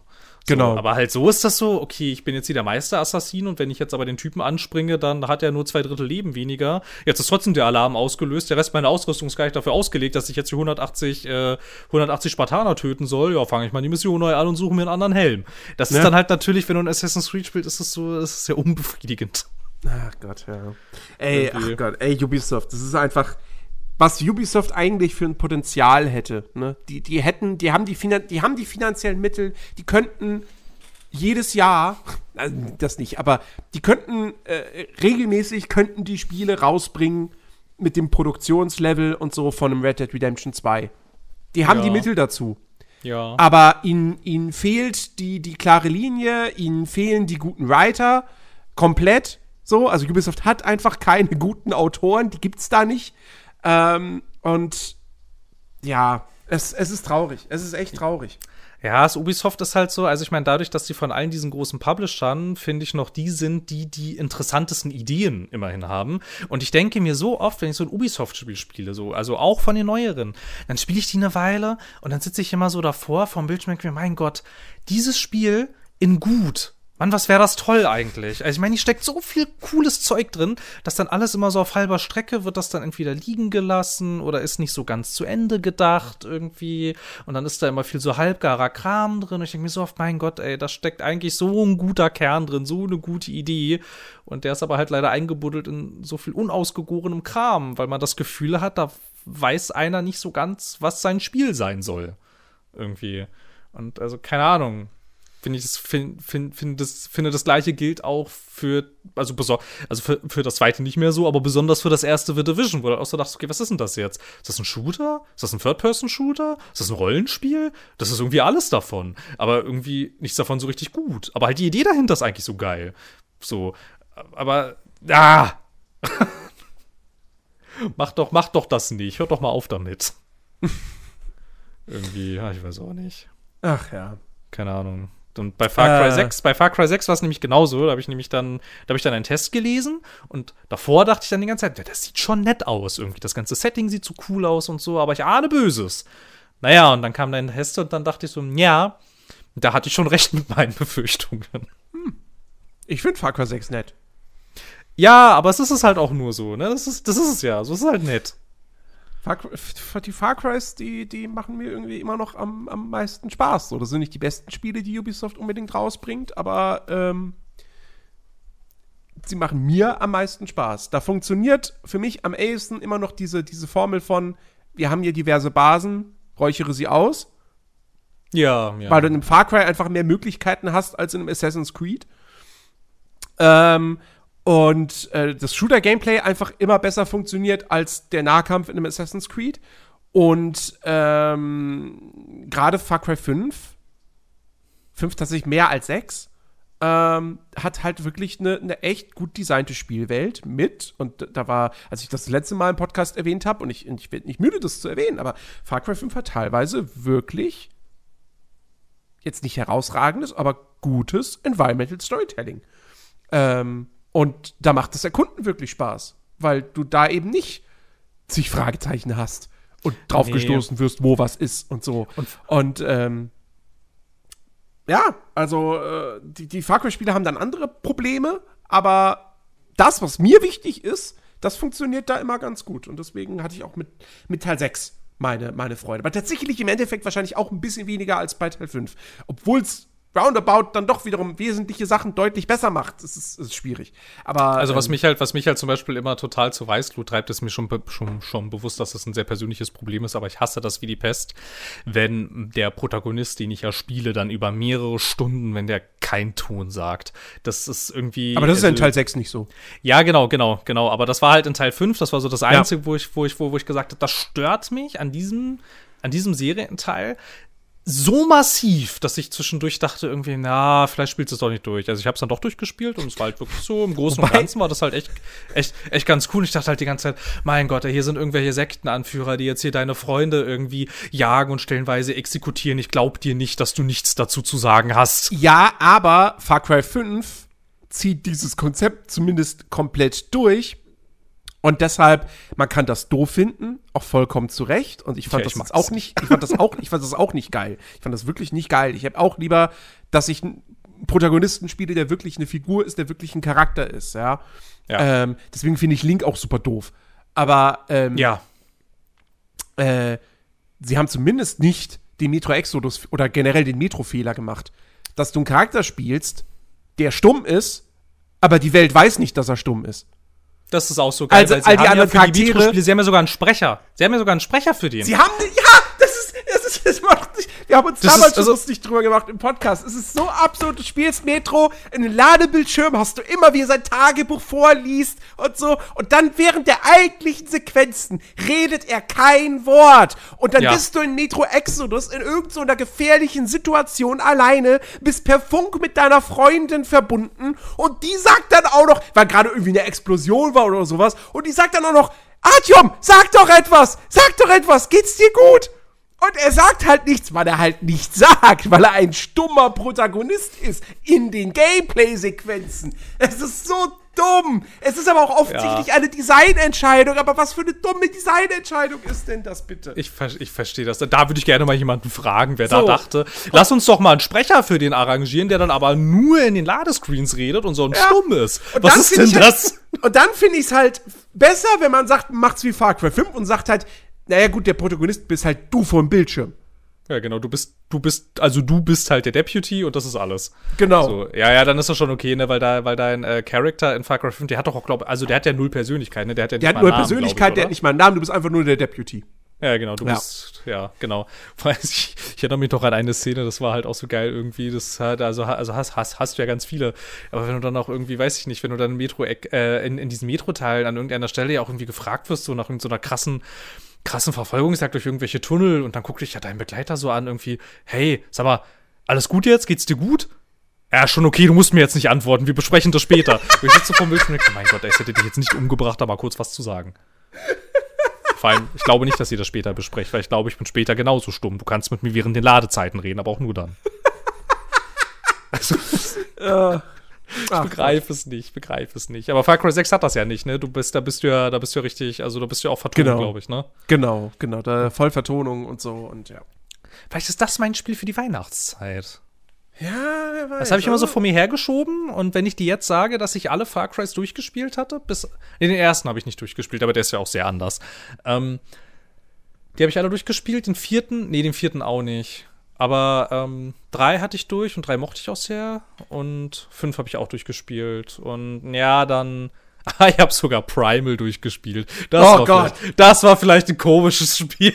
Ich finde find jede, ich find jede Top-Liste, so, für alle Far Cry-Spiele gerankt, jede davon finde ich absolut fragwürdig, wenn Primal vor irgendwie Teil 4 oder 5 oder so auftaucht. Ja. Weil ja. Far Cry Primal ist halt einfach, ja, das Setting ist mega cool. Die Idee ist super cool. Ich habe riesen Respekt davor, dass sie gesagt haben, nee, wir lokalisieren die ganzen Gespräche nicht, sondern die finden halt in dieser Fantasiesprache, Halbfantasiesprache statt. Ja, Habe ich ja. vollen Respekt vor. Aber du kannst halt nicht ein Spiel machen mit einem Nahkampfsystem, dass das Nahkampfsystem aus einer Ego-Shooter-Reihe ist, das keinen Spaß macht. Das kannst Ja. du halt nicht machen. Ja, ja. Ja, das war sehr seltsam. Ähm, was ich auch nicht gespielt hatte, war, also jedenfalls nicht so richtig, weil mir das irgendwann auf die Nerven gegangen ist, war, ah, wie hieß denn das? Das nach fünf, New, New Dawn oder New so? Dawn, ja, das fand ich, das fand ich auch doof. Ja, weil das hatte dann nämlich, das hatte dann nämlich wieder so das, das äh, Ubisoft-Problem, dass es jetzt Das hatte so richtig wusste. Ja, genau, dass es nämlich nicht so richtig wusste, will, will ich da jetzt ein RPG sein oder will ich da jetzt ein Shooter sein? Und da war es halt nichts davon, sondern so ein blödes Hybrid-Ding und Jetzt das muss, war man, doof. jetzt muss man sagen, die Lebensbalken hat Far Cry 6 auch.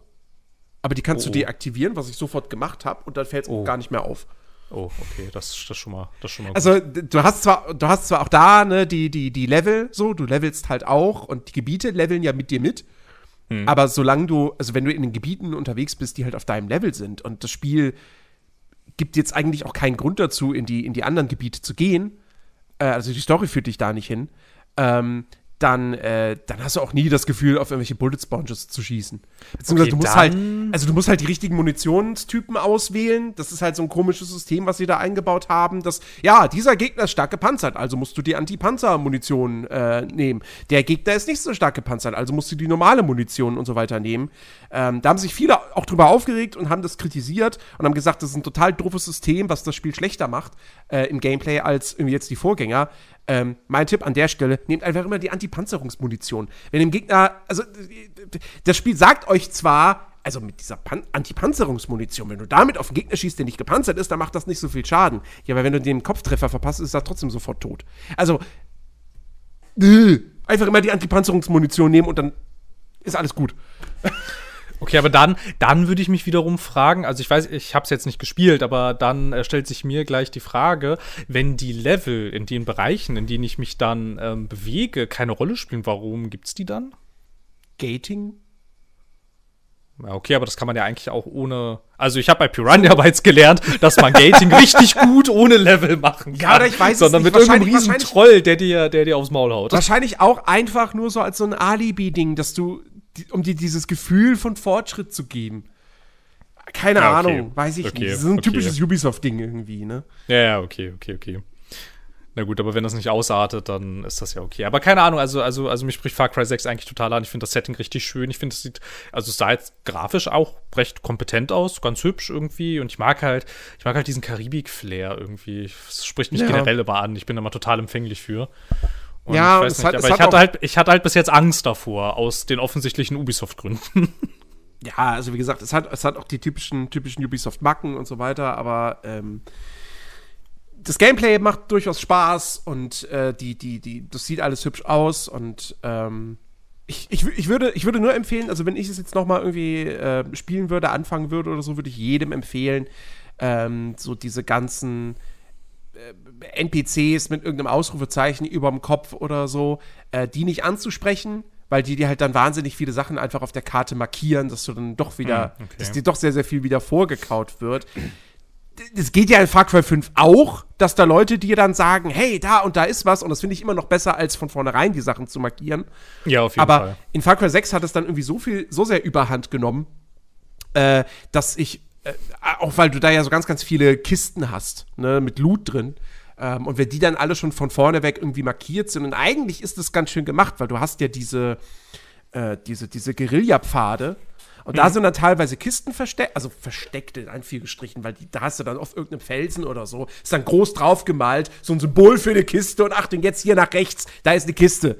Ähm, aber das finde ich halt immer noch besser, wenn ich das jetzt so entdecke, als dass ich schon weiß, dass da eine Kiste ist, weil zwei Stunden vorher ich mit einem NPC irgendwie einen NPC gerettet habe und dann der sagt so, ah ja, hier, ich markiere dir ein paar Kisten auf deiner Karte.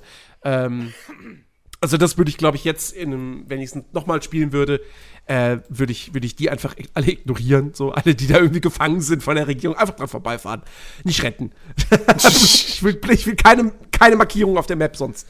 Ich will das, ich will das selbst entdecken. Ähm, aber ja, also schon okay, mir hat das Spaß gemacht. Ähm, und äh, diese Schatzsuchen sind ganz cool. Ähm, ja, also ich, ich mag Far Cry 6 durchaus. Die Story ist wahrscheinlich wieder egal, nehme ich Ja, an. die Story ist frei. Die Story Also. ist egal, okay, ja, ja. Deswegen, die ist, die ist so scheiße und so, da, da, da, da reg ich mich dann auch nicht drüber auf, dass auch da wieder dieser, dieser Widerspruch einfach ist zwischen auf der einen Seite diesem, diesem brutalen Regime und auf der anderen Seite, hey, lustig, abgefahren, guck mal hier, wir machen jetzt einen flotten Spruch so. Weil sich das Spiel auch da wieder nicht einigen kann, äh, wird's jetzt einfach just, will's, will's Just Cause sein oder will's dann doch wieder düster und brutal sein? Ähm, kann man sich dran stören. Ich störe mich daran nicht, weil mir die Story einfach, die Story an sich ist halt schon einfach kacke und langweilig und deswegen kann ich das alles ignorieren. Ähm, ja. Aber es wäre halt zum Beispiel auch mal, auch mal geil, ähm, wenn, weil, weil sie ja am ehesten, also die Ubisoft-Menschen, am ehesten ja solche, solche Themen ja anpacken, wenn du das halt auch mal in ernsthaft machen würdest. Also ich meine, klar, das würde ich jetzt von einem Far Cry nicht, nicht, ähm, nicht unbedingt erwarten und das ist jetzt für mich auch kein Ausschlusskriterium. Aber wenn du mal ein Spiel machen würdest, das diese Thematik auch richtig ernst nimmt und das dann mit viel Budget das wäre auch mal irgendwie ganz nett, irgendwie, weil bis jetzt, ich meine, du hast ja durchaus Spiele, die sich ja ähm, aus, solchen, aus solchen politischen Themen irgendwie, irgendwie annehmen. Ähm, aber da steckt halt meistens kein Budget dahinter oder sehr, sehr wenig. Und ich meine, klar, es birgt natürlich auch ein gewisses Risiko. Also wenn du jetzt zum Beispiel sagst, okay, ich bin jetzt hier, ich bin jetzt hier der, der, der äh, Guerillakämpfer, der sich gegen ein unterdrückerisches Regime äh, wehrt und dann eine Revolution anzettelt, dann kannst du dein Spiel schon mal nicht mehr in China verkaufen. Da ist der ganze Markt weg. So, ich Ja. verstehe schon, ich verstehe schon durchaus irgendwie, aber es ist Und- halt so, ähm, ich fände es aber trotzdem mal nett, wenn das mal jemand mit viel Budget machen würde, tatsächlich. Ja, es ist aber auch, ich, ich, ich, ich glaube, das Schwierige ist, wenn du das komplett ernst angehen wollen würdest, das Schwierige dabei ist halt, wenn du so, dann aber eben so ein Open-World-Spiel machst, wo du spielerische Freiheit hast, dass du halt, dass irgendwie immer dann das Potenzial da ist, dass du irgendwelchen Quatsch anstellen kannst. Und das reißt sich dann wieder aus der Atmosphäre raus, ne? Oder dass von, von sich aus irgendein Quatsch passiert. Deswegen würde ich auch Ubisoft bei Far Cry einfach dazu raten, lasst diesen ernsthaften Kram weg, macht einfach Just Cause. Macht einfach Ja. ein total abgefahrenes Spiel, das sich zu keinem Zeitpunkt ernst nimmt.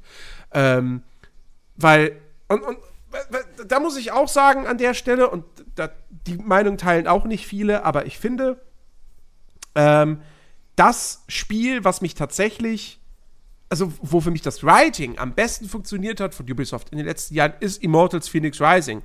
Weil ich fand das stellenweise lustig. Es gibt ganz viele Leute, die fanden das überhaupt nicht lustig, die fanden das eher nervig, so. Aber ich habe da durchaus schon das ein oder andere Mal schmunzeln müssen. Äh, deswegen glaube ich fast Humor, und wenn es jetzt auch nicht der intelligenteste ist, aber das kann Ubisoft eher noch als wirklich ernste Stories erzählen. Weil wenn sie versuchen, ernst zu sein, dann kommt sowas wie Watch Dogs 1 dabei raus, was, wo ich mir, denk- wo ich mir bis heute denke, so, ey, wer will denn diesen Aiden Pierce spielen? ja. Niemand. Das ist der schlimmste Videospielprotagonist ever. Der Typ ist ein Arschloch, ein, ein, ein, ein Soziopath. So, ja, also wirklich. Fuck Aiden Pierce. so, das kommt dann dabei raus, wenn, sie, wenn Ubisoft ein düsteres Spiel machen möchte. Nee, bitte nicht. Seid, seid übertrieben, seid bunt. Äh, ja. Ja, Vielleicht es nicht so hipstermäßig wie Watch Dogs 2, das muss jetzt auch nicht sein, aber ähm, Ja, genau, weil ich wollte gerade sagen, weil das hat dann für mich nicht mehr funktioniert in Watch Dogs 2, dass wir halt so voll die coolen Proto-Hipsters waren, die dann bewaffnet mit Maschinengewehren in irgendwelchen Slums äh, lauter Leute gekillt haben. Das war dann wieder so ein bisschen so, ah, das äh, beißt sich gerade auch, ja, auch Ja. etwas. Aber dann, so wie es in Legion war, fand ich, das war dann okay, weil das war dann absurd irgendwie und ähm, auch sehr entkoppelt irgendwie so von der von der Realität irgendwie und ähm, ja. Und Watch Dogs 2 war dann noch so das war dann noch so ein Zwischending irgendwie. Das hat das waren noch so diese Elemente die ja dann durchaus ernst gemeint waren. Irgendwie unter anderem halt auch diese Schießereien und ich fand das halt irgendwie so seltsam ne weil du halt so voll der voll der lustige coole Hipster Typ warst der dann aber haufenweise Leute niedergeknallt hat. Und das war irgendwie ein bisschen komisch dann. Deswegen habe ich, deswegen hab ich scharfe Munition nur dann verwendet, wenn es halt nicht mehr anders ging. Ja, ich habe das dann Ansonsten habe irgendwann ich so das gespielt. als Stealth-Spiel mit äh, hier Leute mit, mit der mit der mit dieser Taser-Pistole betäuben. Ja, ja, ja, ich habe das irgendwann auch so gespielt, weil das für mich irgendwie nicht funktioniert hat. Dann irgendwie, keine Ahnung, so Ach ja. gerade treffe ich Ähm. mich doch bei Starbucks und jetzt bringe ich alle um. also ein bisschen Montag halt, ne? komisch. Ja, ja, ist ein Montag halt, ja. Mal, mal ein anderes Thema. Ähm, und zwar habe ich, ähm, das, das, fand ich, das fand ich sehr, sehr, sehr interessant. Ähm, ich habe jüngst nach, weiß ich nicht, vielleicht zwei Jahren oder so, habe ich mal wieder Harry Potter und der Stein der Weisen gesehen. Ähm, Oh. der, gute, der gute Eddie von Rocket Beans hat nämlich eine Watchparty gemacht auf seinem Twitch-Channel und ich bin da so nach, weiß ich nicht, halbe, dreiviertel Stunde, wo der Film lief, bin ich dann da drauf gestoßen so und äh, dachte, ach ja gut, komm, dann bleibe ich jetzt hier. Ähm, und äh, habe dann auch bis zum Ende mitgeguckt. Ähm, und das war sehr, sehr schön so. Da wurde mir dann auch bewusst so, fuck, dieser Film ist 20 Jahre alt. Ja. Fühlst du dich wieder so richtig schön alt? Ähm, und, äh, und dann habe ich aber auch gemerkt, so, oh, dieser Film, der ist ja echt gar nicht mal so gut. Also, äh, ich, ich kann den immer, ich kann den gucken, so, und ich finde, der ist unterhaltsam. Ich fand aber schon immer, dass Harry Potter und der Stein der Weisen einer der schwächeren Harry Potter-Filme ist. Also wirklich so im unteren Drittel. Aber was mir jetzt zum ersten Mal wirklich bewusst, auf, bewusst wurde, äh, dass der ein wesentliches Problem hat, und zwar, dass der viele Szenen aus den Büchern oder viele Elemente aus den Büchern einfach nur drin hat, damit sie drin sind. Und es fehlt irgendwie das Konzept dahinter. Ähm, Hast du gerade Beispiel. mal ein Beispiel? Ja, bitte, weil ich weiß Ähm, gerade nicht. es gibt am Anfang, oder was heißt am Anfang, aber relativ früh im Film gibt es diese Szene, wo äh, zum Beispiel, wo, wo die Post kommt. Ja, sie sitzen in einem großen Saal und dann kommt die Post. So. Und dann kriegt Neville sein Erinner mich. Jetzt kann man sagen, okay, die, die Szene ist drin, weil in der darauffolgenden Szene bei der Flugstunde äh, Neville ja diesen, diesen Unfall hat und dieses Erinner mich verliert und Draco das dann schnappt und irgendwie und dann Po- Potter anstachelt und so und ne, okay. Aber nichtsdestotrotz, irgendwie fand ich dann diese, diese Postszene es, und das, das hatte diese Erinner mich hat, irgendwie fand ich das so unnötig. Und habe irgendwie das Gefühl gehabt, so, okay, das ist jetzt drin, weil man das, weil es halt im Buch drin ist und man das irgendwie reinbringen musste. Aber gut, okay, es gibt zumindest eine Folgeszene. Stärker ist mir dann aber wiederum aufgefallen bei, oh, was war denn das? Genau, genau, genau, genau. Die erste Unterrichtsszene im Film, die es gibt, wo, wo, wo Harry und Ron zu spät äh, zur, äh, in die Klasse, also zum Unterricht von Professor McGonagall kommen. So. Diese Szene ist absolut überflüssig und unnötig. Die hat keinerlei Bewandtnis. Außer vielleicht, um zu zeigen, dass die beiden jetzt nicht die fleißigsten und bestorganisiertesten Schüler sind. Aber das spielt ja danach im Film keine Rolle mehr. Warum ist diese Szene drin? Ja, Die ist komplett. ja. Also, die, die braucht man nicht. Und davon hat der Film so ein paar.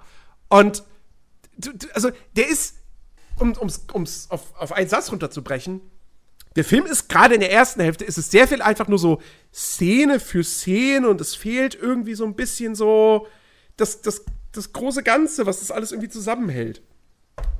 Ähm, und das ist mir vorher nie so, nie so ganz aufgefallen.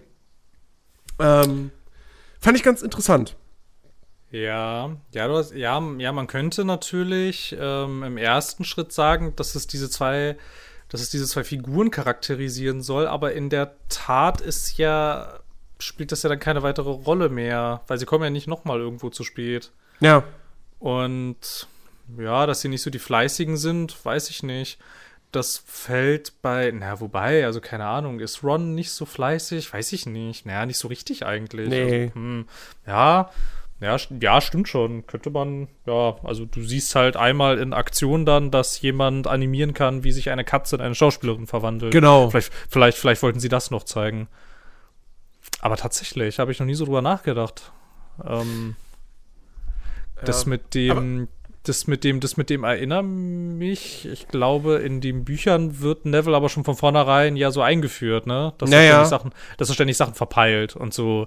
Ja. Aber das ist ja im Film ist das ja, glaube ich, auch das erste Mal. Da kommt es, da ist es ja in der Tat etwas random. Ja, tatsächlich. Ja, okay, gut, wenn ich so drüber nachdenke. Mir würden jetzt aus dem Kopf allerdings keine weiteren Beispiele einfallen. Ich fürchte, dafür müsste ich den Film noch mal gucken. Ja, aber der, also der hat halt, der hat irgendwie nicht so einen richtigen Flow, finde ich einfach. Ja. Ähm, man, man merkt irgendwie, Chris Columbus, der wollte sich da irgendwie sehr sklavisch ans Buch halten, aber er konnte natürlich nicht alles reinnehmen, weil es ja jetzt auch nur ein zweieinhalb Stunden Film.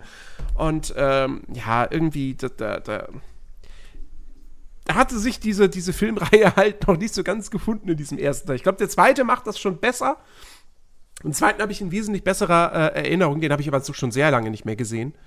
Ähm, und äh, so richtig gut wird es ja eigentlich eh erst danach. Also ich, ich Ja, finde- ich finde, ich finde, ich finde auch, dass sie besser werden, sobald Chris Columbus halt weg ist. Ja, ja. Der, der Gefangene von Azkaban ist bis heute immer noch mit Abstand der beste Harry Potter Film. Ja, der ist ziemlich cool. Das Buch fand ich nie so fand ich nie so geil damals als Kind, weil das war halt das Buch, wo Voldemort nicht vorkommt. Ja, genau, genau, das fand ich als Kind halt auch richtig doof, ne? weil, wo ist weil, Voldemort? Hallo? Weil, weil da wird er, weil da wird er eingeführt, ne? So im ersten und dann hast du noch so richtig viel Background dann im zweiten und dann ist er weg.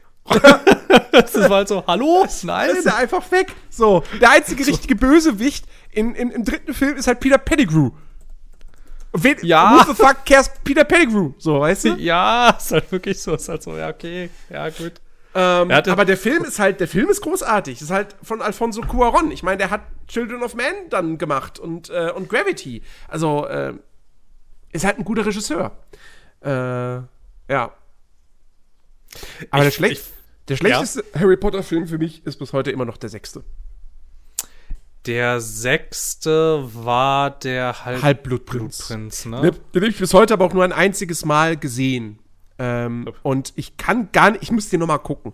Aber ich fand damals irgendwie der, der, der hatte irgendwie, der hatte keine richtigen Highlights, der, der, der, wirkte auch eher so ein bisschen so, so weiß ich nicht, so, ha, wir müssen jetzt so ein bisschen hier auf dieser Twilight-Welle irgendwie mitschwimmen, irgendwie, keine Ahnung, ich weiß nicht, der hat für mich überhaupt nicht funktioniert. Äh, ich, ich muss den echt nochmal gucken. Ich wollte eh mal Also- na, nach langer Zeit mal wieder diese komplette Reihe schauen. So. Also der Film endet ja aber ganz schön krass. Ich würde jetzt nicht sagen, dass der Film kein Highlight hat.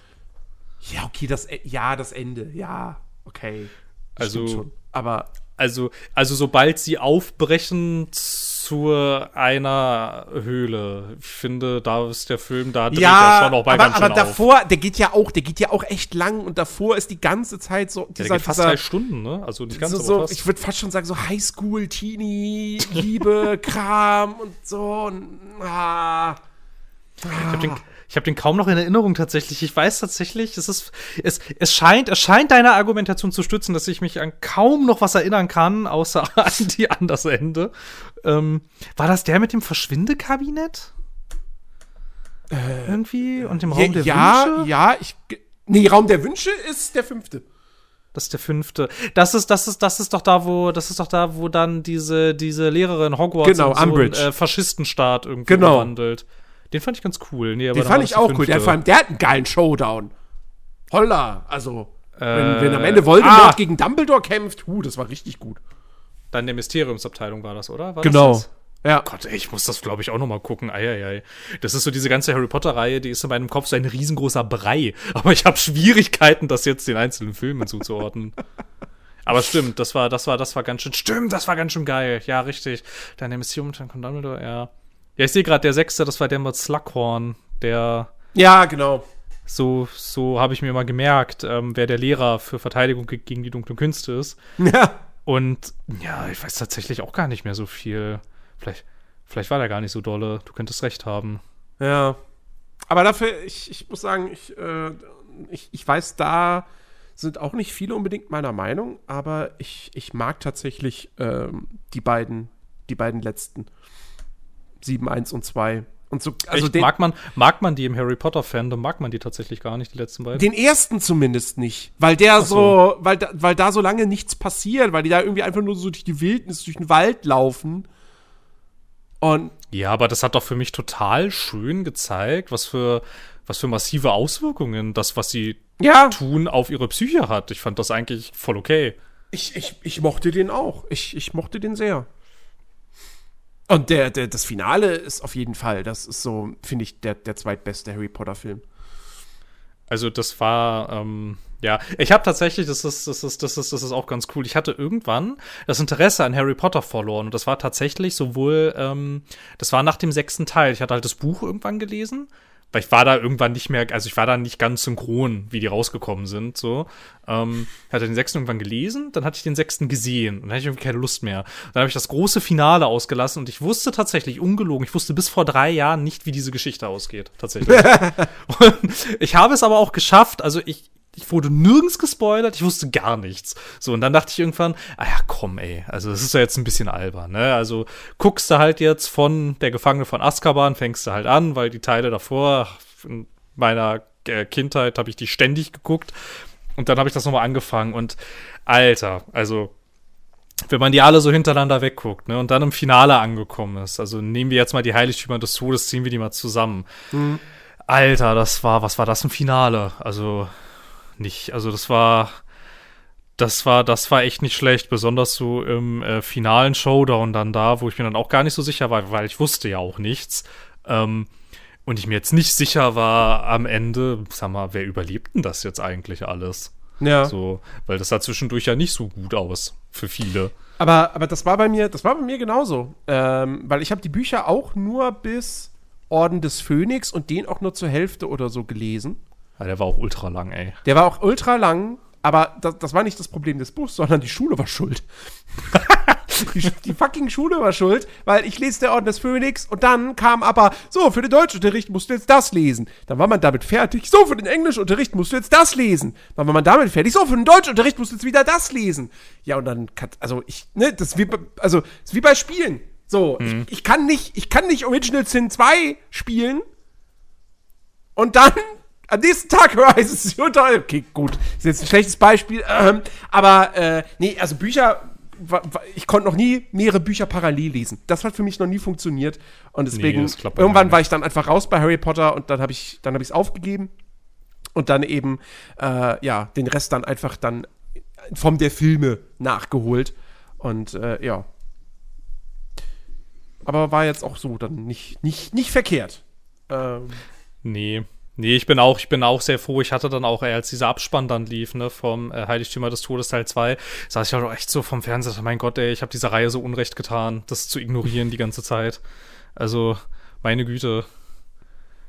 Der hat halt auch so viele richtig geile Momente am Ende, weil da auch so Figuren so aus ihrer Rolle rausbrechen, wo dann so bestimmten, also es ist schwierig darüber zu sprechen, ohne, ohne, ohne handlungsrelevante Dinge zu erzählen.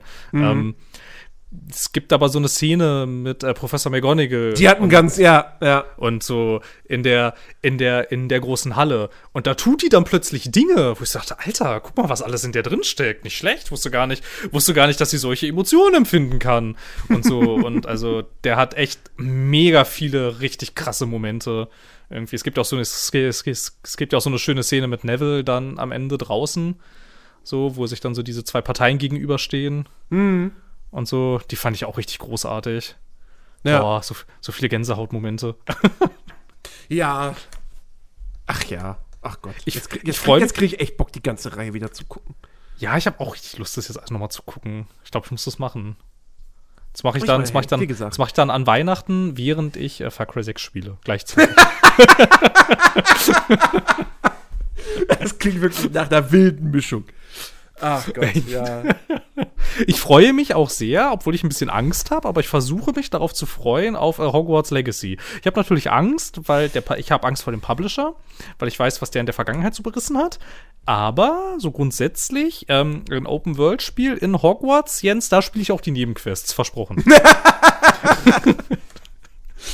einfach, nur, äh, einfach nur, einfach nur, um in der Welt bleiben zu dürfen. Also ja, da, da, da bin ich auch mal tierisch gespannt drauf. Im Prinzip ist das ja genau das, was man sich all die Jahre immer gewünscht hat. Yep. Aber jetzt haben wir da auch schon wieder so lange nichts davon gehört. Hm. Ich, und, wir, und gesehen haben, hat man ja auch nur einen Render-Trailer damals. Ähm, der zwar, das war zwar ein guter Render-Trailer, weil, so, weil er dir so ein bisschen eine gute Vorstellung davon gegeben hat, was dich erwartet im Spiel. Ähm, das war nicht so ein Trailer, wo du einfach dachtest, so, ja, das hat doch jetzt null was mit dem Spiel zu tun. Aber, ähm, ja, da ist jetzt schon sehr, sehr lange ruhig. Ich meine, wer weiß, vielleicht nächste Woche sind die Game Awards.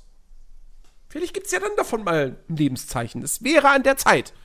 Ähm, ja, wer weiß. Also, die, also es halten sich ja Gerüchte, dass das ja eigentlich ähm, theoretisch der Release ja eigentlich nicht so irre weit weg sein soll. Aber halt auf der anderen Seite dafür, dass der Release nicht so irre weit weg sein soll, wissen wir ganz schön wenig tatsächlich. Ich glaube aber ehrlich gesagt, ich kann mir irgendwie nicht vorstellen, dass, dass, dass, dass, dass ein Hogwarts Legacy, dass das im Frühjahr rauskommt. Für mich, Harry Potter hat für mich dieses, dieses Herbst-Weihnachts-Ding irgendwie. Ja, weil es ähm, auch so ähm, märchenhaft ist irgendwie. Genau. Und ich, auch, auch weil die Marke so groß ist, ich glaube, die wollen das im Weihnachtsgeschäft rausbringen. Ja, ich glaube, das war, ich glaube, dass das der Plan war eigentlich für dieses Jahr und dass es nicht mehr geklappt nee, hat. Ja, ja. Ich glaube, ich glaube, das sollte, ich glaube, ursprünglich sollte das jetzt dann so mhm. rauskommen. Genau. Und ähm, das hat aus irgendwelchen Gründen nicht mehr funktioniert. Ich, es ist, ist jetzt halt die Frage, ne, ob, ähm, wenn das jetzt quasi fertig ist und ich weiß jetzt nicht, ähm, wie lange du dann quasi dieses Spiel, das ja eigentlich fertig ist, wie lange du das unveröffentlicht quasi rumliegen lassen möchtest.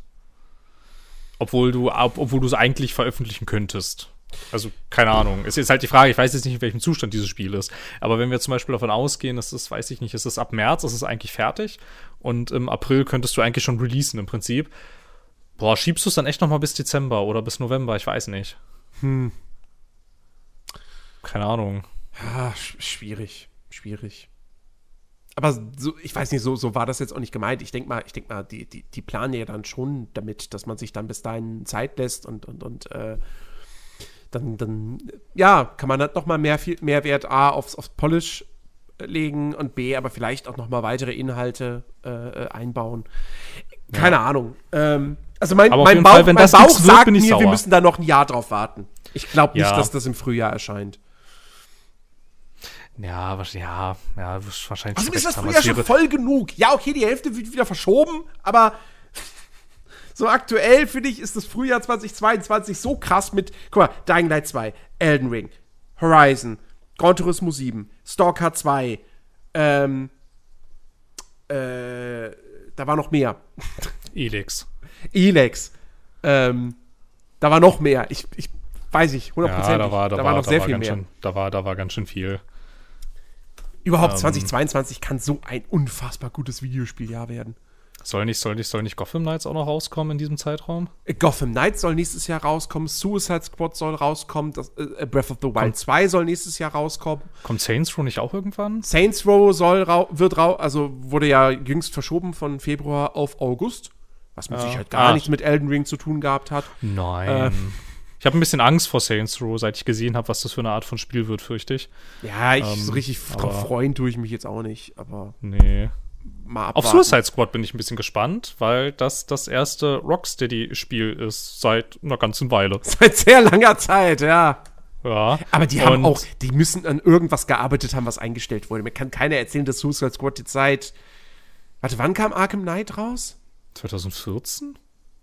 Oder 15? Nee, 2015. 2015 kam das raus. Ist auf jeden Fall schon gefühlt, ist das, also, also gefühlt haben die schon ewig nichts mehr gemacht. Also die arbeiten nicht seit sechs Jahren an Suicide Squad. Das, das glaube ich nicht. Nee. Also da war ich, also irgendwas also war in ja Arbeit und es wurde äh, gecancelt. Also Jason Schreier hat ja mal gesagt, das war 2016, dass das nächste Rocksteady-Spiel ein Superman-Spiel wird. Und ich glaube, das ist nichts geworden. Und daraus hat sich dann vielleicht Suicide Squad entwickelt. Ja, das kann Genau, und weil sie dann so einen Hass auf Superman haben, haben sie dann haben sie dann Suicide Squad entwickelt, wo es darum geht, Superman zu töten. das wäre also, also also also wenn das in fünf Jahren mir irgendjemand als Geschichte mal erzählt, das fände ich großartig. Mhm. Nein, aber das denke ich auch. Also das ist das das ist das ist höchstwahrscheinlich nichts geworden. Die werden nicht so lange an Suicide Squad gearbeitet haben. Ja. Ja, aber auf jeden Fall darauf bin ich ein bisschen gespannt, unter anderem auch, weil doch auch ja gesagt wurde, dass das ja ähm, äh, einige Jahre nach Arkham Knight spielt und damit dann ja im Prinzip ja im gleichen Erzähluniversum angesiedelt ist. Und da weiß ich nicht. Mal gucken. Also ich bin jetzt nicht ultra gehypt, aber ich würde es, glaube ich, auch nicht mit Desinteresse strafen, wenn es dann draußen ist. Ich würde schon mal reingucken. Ja. Ja, dann hier, ne, ich warte immer noch auf Lego Star Wars, die Skywalker-Saga. Ja, stimmt. Das, Das- soll ne? nächstes Jahr auch endlich ra rauskommen. Dann, Ja, auch dann ist Zeit. dieses Forspoken angekündigt von Square Enix, was ja auch vielversprechend aussieht. In der Tat. Äh, Redfall, also das nächste Arcane-Ding, wo man jetzt Ja, auch da hab ich Angst. Da gesehen hab ich hat, Angst aber vor. Starfield, Da habe ich auch Angst Elfter. vor. Weil ich habe, ich habe bei Starfield habe ich nämlich Angst. Also klar, es ist ja das nächste Bethesda-Spiel und eigentlich mochte ich die ja mal gerne. Aber Jens, ich habe Angst, dass Starfield so komische Multiplayer-Features hat, die ich gar nicht haben will. glaube ich nicht. Ich weiß es nicht. Glaube ich nicht. Äh, ich weiß nicht. Ich, also glaub, ich habe ein bisschen Angst davor. ich, ich glaube, das wird, ein- das wird ein ganz klassisches Bethesda-Rollenspiel. Ich, ich bin, ich Ich hoffe bin es. bei Starfield nur bis heute halt gespannt.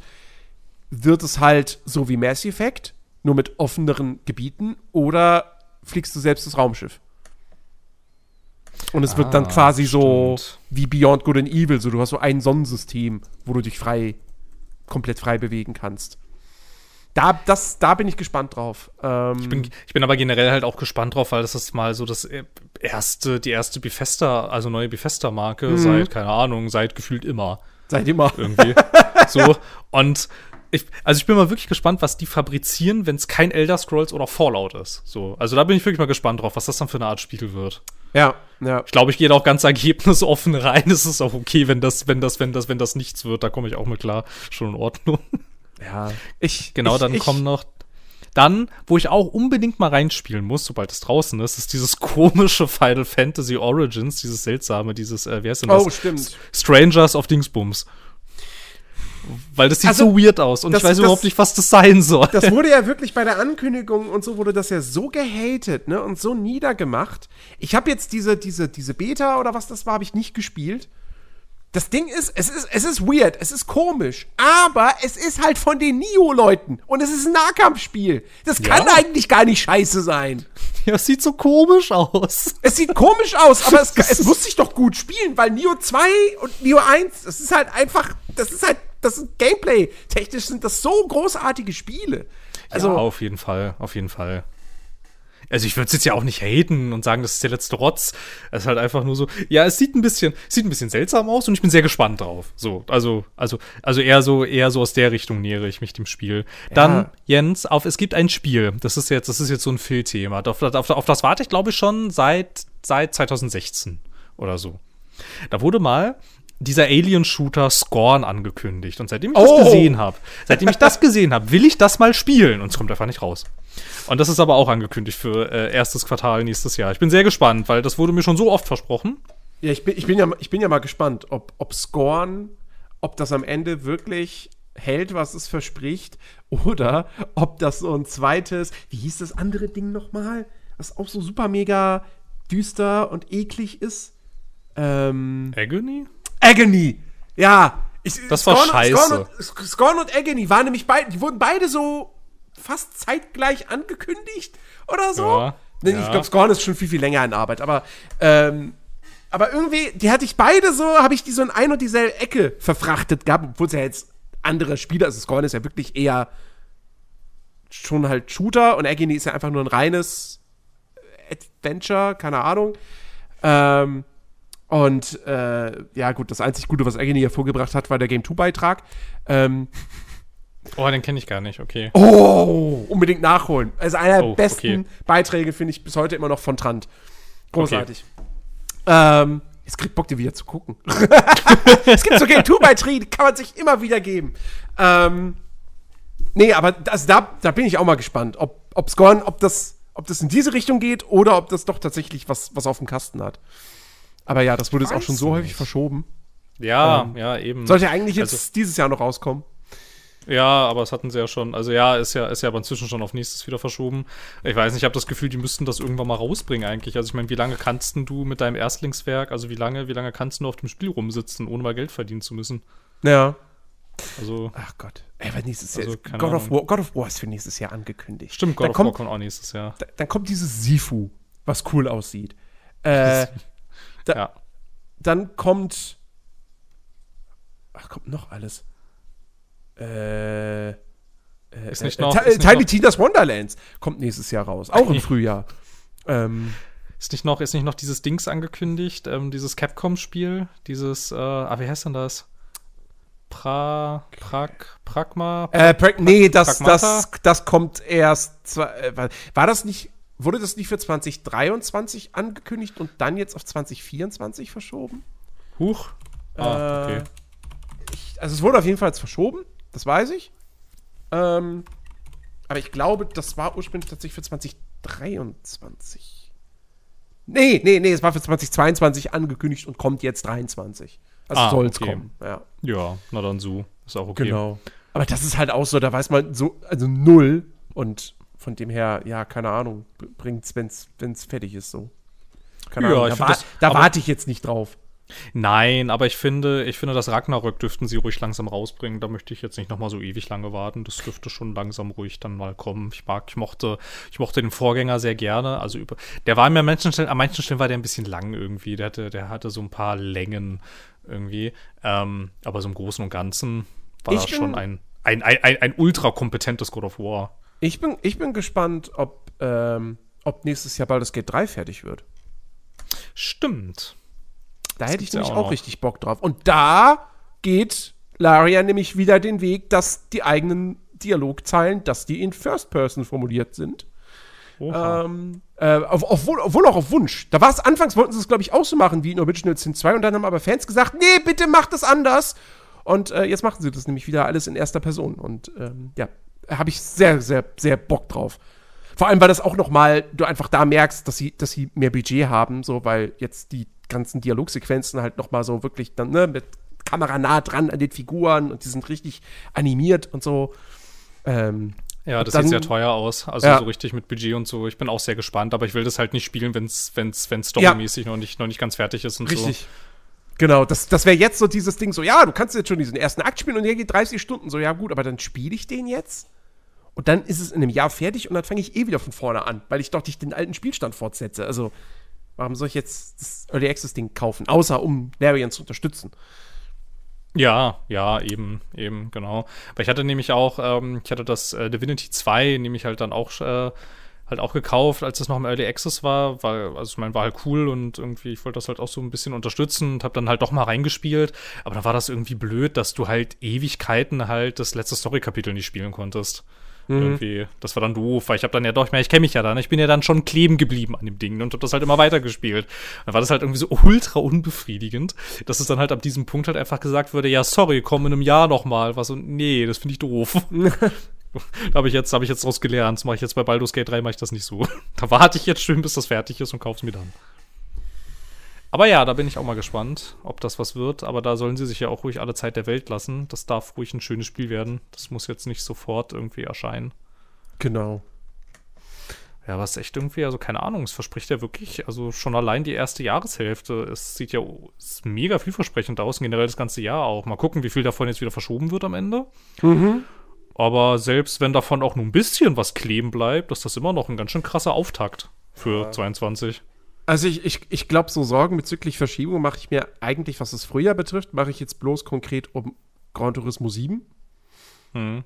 und Stalker 2. Weil Stalker, also Gran Turismo ist halt, weil, weil Polyphony halt gerne nochmal verschiebt, so. Ähm, und Stalker ist halt da ist bis heute, ist da immer noch so dieses, dieses Ding so, ja, es ist halt GC Game World und Stalker 2 war schon mal angekündigt und wurde dann wieder gecancelt und dann ist GC Game World wieder, wieder neu gegründet worden und dann haben sie da irgendwie angeblich jahrelang dran entwickelt, aber man hat nie was gesehen und keiner wollte es glauben und jetzt steckt Microsoft Geld da rein und deshalb will man jetzt glauben, dass das Spiel so existiert und wirklich kommt, weil Microsoft steckt ja nicht einfach so Geld da rein äh, und holt sich, sichert sich das für den Game Pass und zeitexklusiv, was die Konsolen betrifft. Ähm, und wir haben jetzt mittlerweile auch Gameplay gesehen und es sah ja auch alles geil aus, aber also irgendwie, ich, ich weiß nicht. Stalker 1 hat ja damals auch, das wurde ja auch gefühlt 5000 Mal verschoben. Ähm, mal gucken. Also ob das wirklich im April rauskommt, da, da glaube ich noch gar nicht dran. Da aber ansonsten. ganz schön, ja, sorry. Ansonsten, Horizon bin ich jetzt ziemlich sicher, dass das im Februar kommt. Äh, Elden Ring bin ich mir hundertprozentig sicher, dass das kommt. Dying Light 2 bin ich mir sehr sicher, dass das jetzt kommt. Ähm, Elex 2 bin ich sehr sicher, dass das am 1. März erscheint, weil Piranha Bytes noch nie wirklich großartig Spiele verschoben hat, in meiner Erinnerung. Nö, nö, die haben die dann immer kaputt rausgebracht und dann fertig gepatcht. Ja, gut, Gothic 3. Also alles, was danach kam, lief ja. Ja, ich weiß gar nicht, aber hatte Gothic 2 nicht auch Probleme am Anfang? Ja, ja, Gothic 1 und 2 hatten durchaus, glaube ich, auch ihre Probleme, aber, äh, aber das, das kann ich jetzt auch Aber nur die- so aus, aus ja. zweiter Hand sagen, weil Gothic Ja. 2 habe ich damals auch nicht zum Release gespielt. Nein, aber die haben ja jetzt auch einen richtigen Publisher, ne? Und nicht so, nicht so ein Jovot-Kram. Richtig, Und, genau. Ähm, richtig. Hatten die, was war dann davor? Ach, ach, Deep Silver war davor mit Ryzen. Oder Risen? Weiß immer nicht genau, wie man das ausspricht. Risen. Ich glaube, ich glaube Risen, ne? Ja. Ja, genau. Da, da, die waren, die waren nicht kaputt, ne? Die waren nicht kaputt, die, nee. dafür, dafür, dafür Die waren nicht so gut, aber Ja, genau, dafür waren die nicht so dolle. Aber, Ja. kap aber kaputt waren die nicht, ja. Da habe ich ein bisschen Lust drauf, auf das, auf, auf das zweite Elix. Ich mochte das erste Elix ja äh, wieder erwarten ganz gerne, weil ich war mir ja, ich war mir am Anfang nicht so sicher irgendwie mit diesem Mix aus Fantasy und Sci-Fi, aber das war dann doch echt ziemlich cool alles und es hat sehr viel Spaß gemacht. ja. Ja, also, da, also bin ich, da bin ich mir auch wirklich sicher, dass das, dass das jetzt pünktlich und ohne weitere Verzögerung kommt. Auch weil das für mich jetzt eh schon so lange gedauert hat, dass sie es mal ankündigen. Also ich habe irgendwie seit zwei Jahren, habe ich schon gesagt, so jetzt auf der Gamescom, da wird Elix 2 angekündigt und dann war nichts. Und ein Jahr später, jetzt aber, jetzt wird's angekündigt und wieder nichts. Ähm, ich habe ich hab da schon so häufig schon, habe ich schon die, die, die, die Ankündigung vorhergesagt und, und lag dann daneben. Ähm, und jetzt haben sie es dann im Herbst letzten Jahres ja doch tatsächlich mal gemacht. Oder, oder, oder nee, vor der Gamescom, ne? Ach, keine Ahnung. weiß gar nicht mehr genau. Also ich bin mir auf jeden Fall zie- ziemlich sicher, dass das pünktlich rauskommt. Ähm, ja. Ja, 2022 wird sehr, sehr spannend. Ähm, Auf jeden Fall. Ich machen wir Schluss? Ja, ich glaube schon, wenn wir schon bei, wenn- wir schon bei Jahresausblicken sind. ist eigentlich fast schon noch ein bisschen zu früh dafür. Eigentlich Naja. schon, aber es hat es jetzt ja gerade, hat sich jetzt ja gerade irgendwie so angeboten. Hat sich wo ich ja, also, also wo ich, wo ich ja auch noch irgendwie so ein bisschen, ges naja, gespannt vielleicht nicht, aber was mich auch noch interessieren würde, wäre tatsächlich, ob wir nächstes Jahr irgendwas release-mäßig nochmal von BioWare hören und wenn ja, in welchem Zustand, was auch immer da dann erscheint, dann erscheinen wird irgendwie. Das Jetzt ist ja, also jetzt, jetzt ist ja schon wieder irgendwie hier der, der Creative Director oder so bei, bei, von Dragon Age 4 ist jetzt auch schon wieder gegangen. Ja. Also ich weiß nicht, ne? Also ich meine, so langsam müssten sie von dem Spiel mal was zeigen. Das ist jetzt auch schon echt lange angekündigt. In Ähm, der Tat. ja, also ich habe da, ich hab da keine große, ho großen Hoffnungen mehr irgendwie. Nee, ich auch nicht so richtig. Ich habe halt auch ein bisschen Angst inzwischen. Und ähm, ja, tatsächlich, ja, ich habe es gerade noch mal gelesen. Ja, im November er hat er hat er BioWare verlassen und das also das Projekt und die ganze Firma dann gleich mit dazu. Ja, ich weiß nicht. Ich finde es halt irgendwie so schade, was aus dieser Reihe geworden ist, weil ganz am Anfang, als die rauskam, mochte ich die echt ganz gerne. Naja, und dann nicht mehr. Ich glaube, so ging's, so ging's vielen. Gut, es gab ein paar Ja. Leute, die bei Inquisition die gesagt haben, so, hey, cool. Äh, Verstehe ich bis heute nicht, aber ähm, Ich glaube, bei Okay. BioWare sind inzwischen, ist inzwischen unsere Erwartungshaltung ist inzwischen so weit nach unten geschraubt, dass wir jedes Rollenspiel feiern, das nicht eine totale Vollkatastrophe ist. Ja, aber bei Inquisition war ja, also da war ja der BioWare-Ruf noch nicht so beschädigt. Das kam ja erst mit Andromeda und dann Anthem, wobei ich bis heute immer noch sagen würde, also von den drei Spielen, Inquisition, Andromeda, Anthem, ist Andromeda das beste Spiel. Ja, ja, es, also es macht ja im Gegensatz zu Inquisition, macht ja Andromeda an manchen Stellen ja Spaß tatsächlich. Ja, es hat ein gutes Kampfsystem. So, ja, das kann man spielt von sich gut. Inquisition nicht behaupten. Ähm, und die Quests waren nicht ganz so stupide. also im Prinzip hast du bei Inquisition ein bisschen das Gefühl, als würdest du, als wärst du allein auf einem MMO-Server irgendwie. Ey, was mich bei Inquisition damals einfach wahnsinnig gestört hat, war, wie viele Nebenquests einfach nur dadurch, äh, dadurch beginnen, dass ich irgendwo auf einer Wiese einen Brief finde. Wo ich mich frage, wie kommt dieser Brief dahin? Ja, ja. Das ergibt einfach überhaupt keinen Sinn. So, weißt du, wenn ich bei, wenn ich bei Mass Effect sehr viele Quests dadurch bekomme, dass ich irgendwelche Log-Einträge auf dem Computer lese, ja, okay. Das, Computer stehen da halt rum. Okay, von mir aus, das passt. Aber so ständig kommt wie, dieser oh, Brief schon wieder ein Brief. ja, das ist schon. Und dann, und dann ist es halt auch nur, ja, bring diesen Brief dem NPC. Fertig. Quest erfüllt. ja. Ja, ja. Ach ja, Gott. Ja, ja. Okay, Ja. gut. Ähm, bevor wir jetzt hier noch äh, zwei Stunden auf Bioware eindreschen. Äh, man soll sich ja nicht über Sterbende lustig machen. äh, Ho, ho, ho. lass uns diesen Podcast beenden und nächste Woche äh, weiterreden. Dann müssen wir uns mit dem Gaming-Team wieder ein bisschen zurückhalten, weil dann ist Alex wieder, wieder da, hoffentlich. Ja, krass, ne? Wir haben nur einmal kurz über Filme geredet, glaube ich. Also, und dann Ja, war es auch Harry Potter. ja, und über Twitter. Und Ja, gut, das war der Einstieg. Das, es zählt Das- nicht. Nee, das Geplänkel am Anfang, das zählt ja nicht so richtig. Ach ja, ja. Da kommt, da kommen wieder fast alte, alte, also für mich zumindest, alte Players Launch Vibes auf bei so einer Kannst mal Folge. sehen. Und kannst mal sehen, wie lange wir über Spiele sprechen können, wenn ich jetzt mal auf die Uhr gucke. Ja, Das ist nicht. man, Also man, nicht man könnte meinen, wir haben beruflich was damit zu tun. Ja, vielleicht. Ja. Ich habe da was gehört. Na Okay. Gut, okay. Äh, liebe Leute, äh, wir bedanken uns bei euch da draußen äh, fürs Zuhören. Wir äh, sind nächste Woche wieder am Start. Dann, wie gesagt, hoffentlich wieder zu dritt. Äh, und mit äh, anderen tollen, tollen Themen. Jetzt wollte ich fast schon sagen, wir könnten nächste Woche über die Halo-Kampagne reden, aber nee, die kommt ja erst einen Tag, nachdem wir aufgenommen haben, raus. Ähm, also in diesem Sinne, freue dich auf die Folge in zwei Wochen. Dann reden wir über die Halo-Kampagne. Und nächste Woche über irgendwas anderes. Keine Ahnung, die Impfpflicht. I don't know. Oh Ähm, Gott. also, macht's gut. Bis zum nächsten Mal. Auf Wiedersehen. Tschüssi.